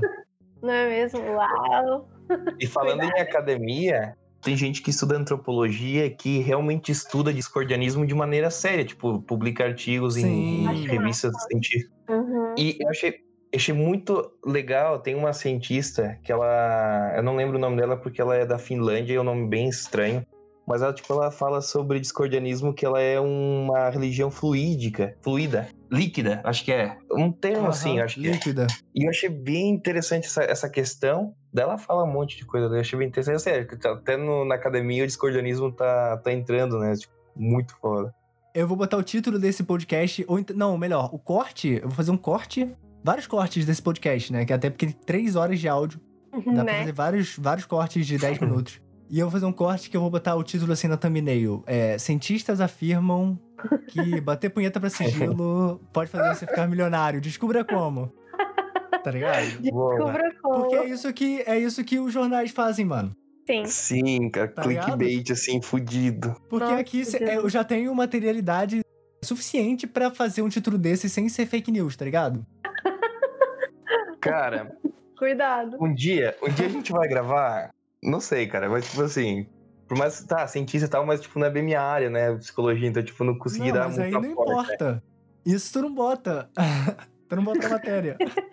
Uma vez eu tava pensando, cara, sobre, tipo, cristais, assim, tipo, né, na ciência dos materiais a gente estuda a geometria de como tá or- organizado os átomos num cristal, né? E, tipo, já pensei no seguinte, cara, a propriedade de cristais, ou seja, tipo, na magia, de acordo com a estrutura cristalina, tipo, uma coisa nada a ver, entende? Mas, tipo, bem zoada. Não, porque o quartzo tem essa estrutura ortorrômbica e por isso que daí ela consegue conectar o poder mental. Umas coisas nada a ver. Gente, eu sou muito de psicológicas. Eu não entendo nada que não seja psicologia real. Ah, mas a gente pode botar assim, acadêmicos. Acadêmicos afirmam. Sim. Arrasou. é, olha, os acadêmicos afirmam que cocô diz muito sobre você. Sim, nossa. A cor do seu cocô define a sua personalidade. Dá pra concluir isso. Sim. Ai, ai. Ai, cara, muito bom. Eu acho que minha irmã entrou no quarto. Deixa eu ver. Fernanda? Um fantasma. Entrei. Tô gravando ainda. Silencinho. Aí tá bem tarde, né? Tá, meia-noite e? 20 agora.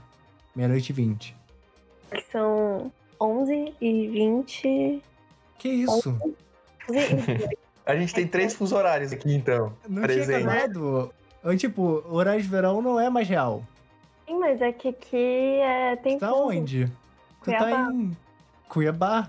Ah, Uhum. caraca. Nossa, Uhum. explodiu minha mente agora. Tem fuso horário, é verdade? Sim. Aqui é, é 9 h 20 ainda. Nossa. Mó cedo. Sim, bonzão. Viagem no tempo. Você viu? Demais. Eu tô no passado, mas o Elton tá mais ainda e você tá no futuro. Parabéns. É, cara. E aqui onde eu estou já é meia-noite e vinte, tem noção disso? Uau. Já é amanhã. Já é amanhã. Caraca. Nossa. Nossa. Aqui, não, agora a melhor, melhor título. Acadêmicos realizam comunicação, Através do comunicação tempo. através do tempo. Tá ligado? e aí eu posso fazer toda um- uma descrição onde eu boto assim que você, a pessoa no dia. Que dia é hoje? Aqui, ó, pra mim, hoje é dia 27. Pra mim hoje é dia 26. Um sujeito, né, que estava sendo usado de experimento, no dia 27 conseguiu mandar mensagens de áudio pra acadêmicos no dia 26. Sim, cara.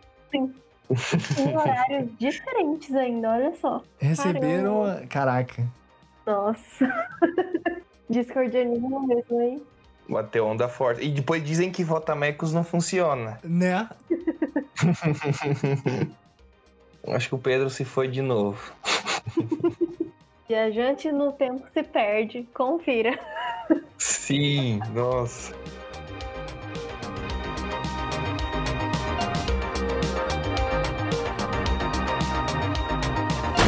Faremos agora? Criamos caos! Caos! Caos! Caos! Caos! Caos! Tá legal, mas primeiro eu tenho que trocar de roupa. Eu sou a Ariane, vulgo Saori. Você pode me ver no Instagram.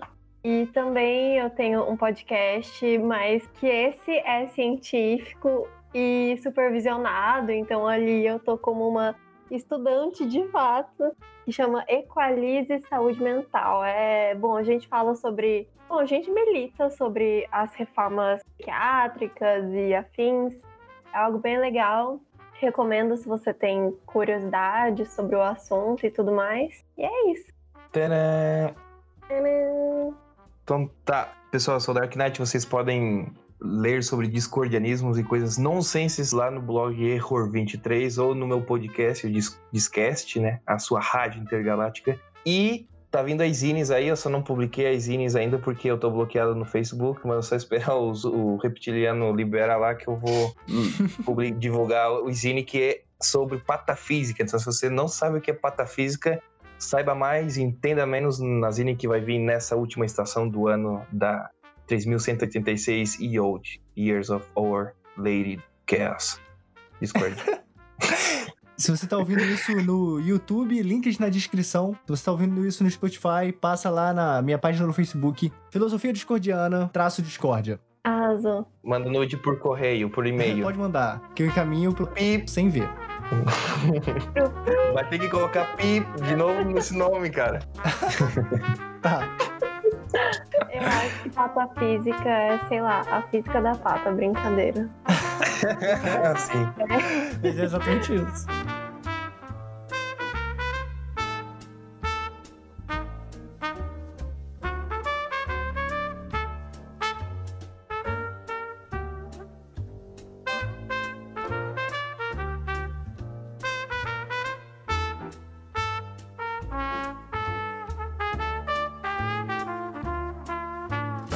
Esquisita!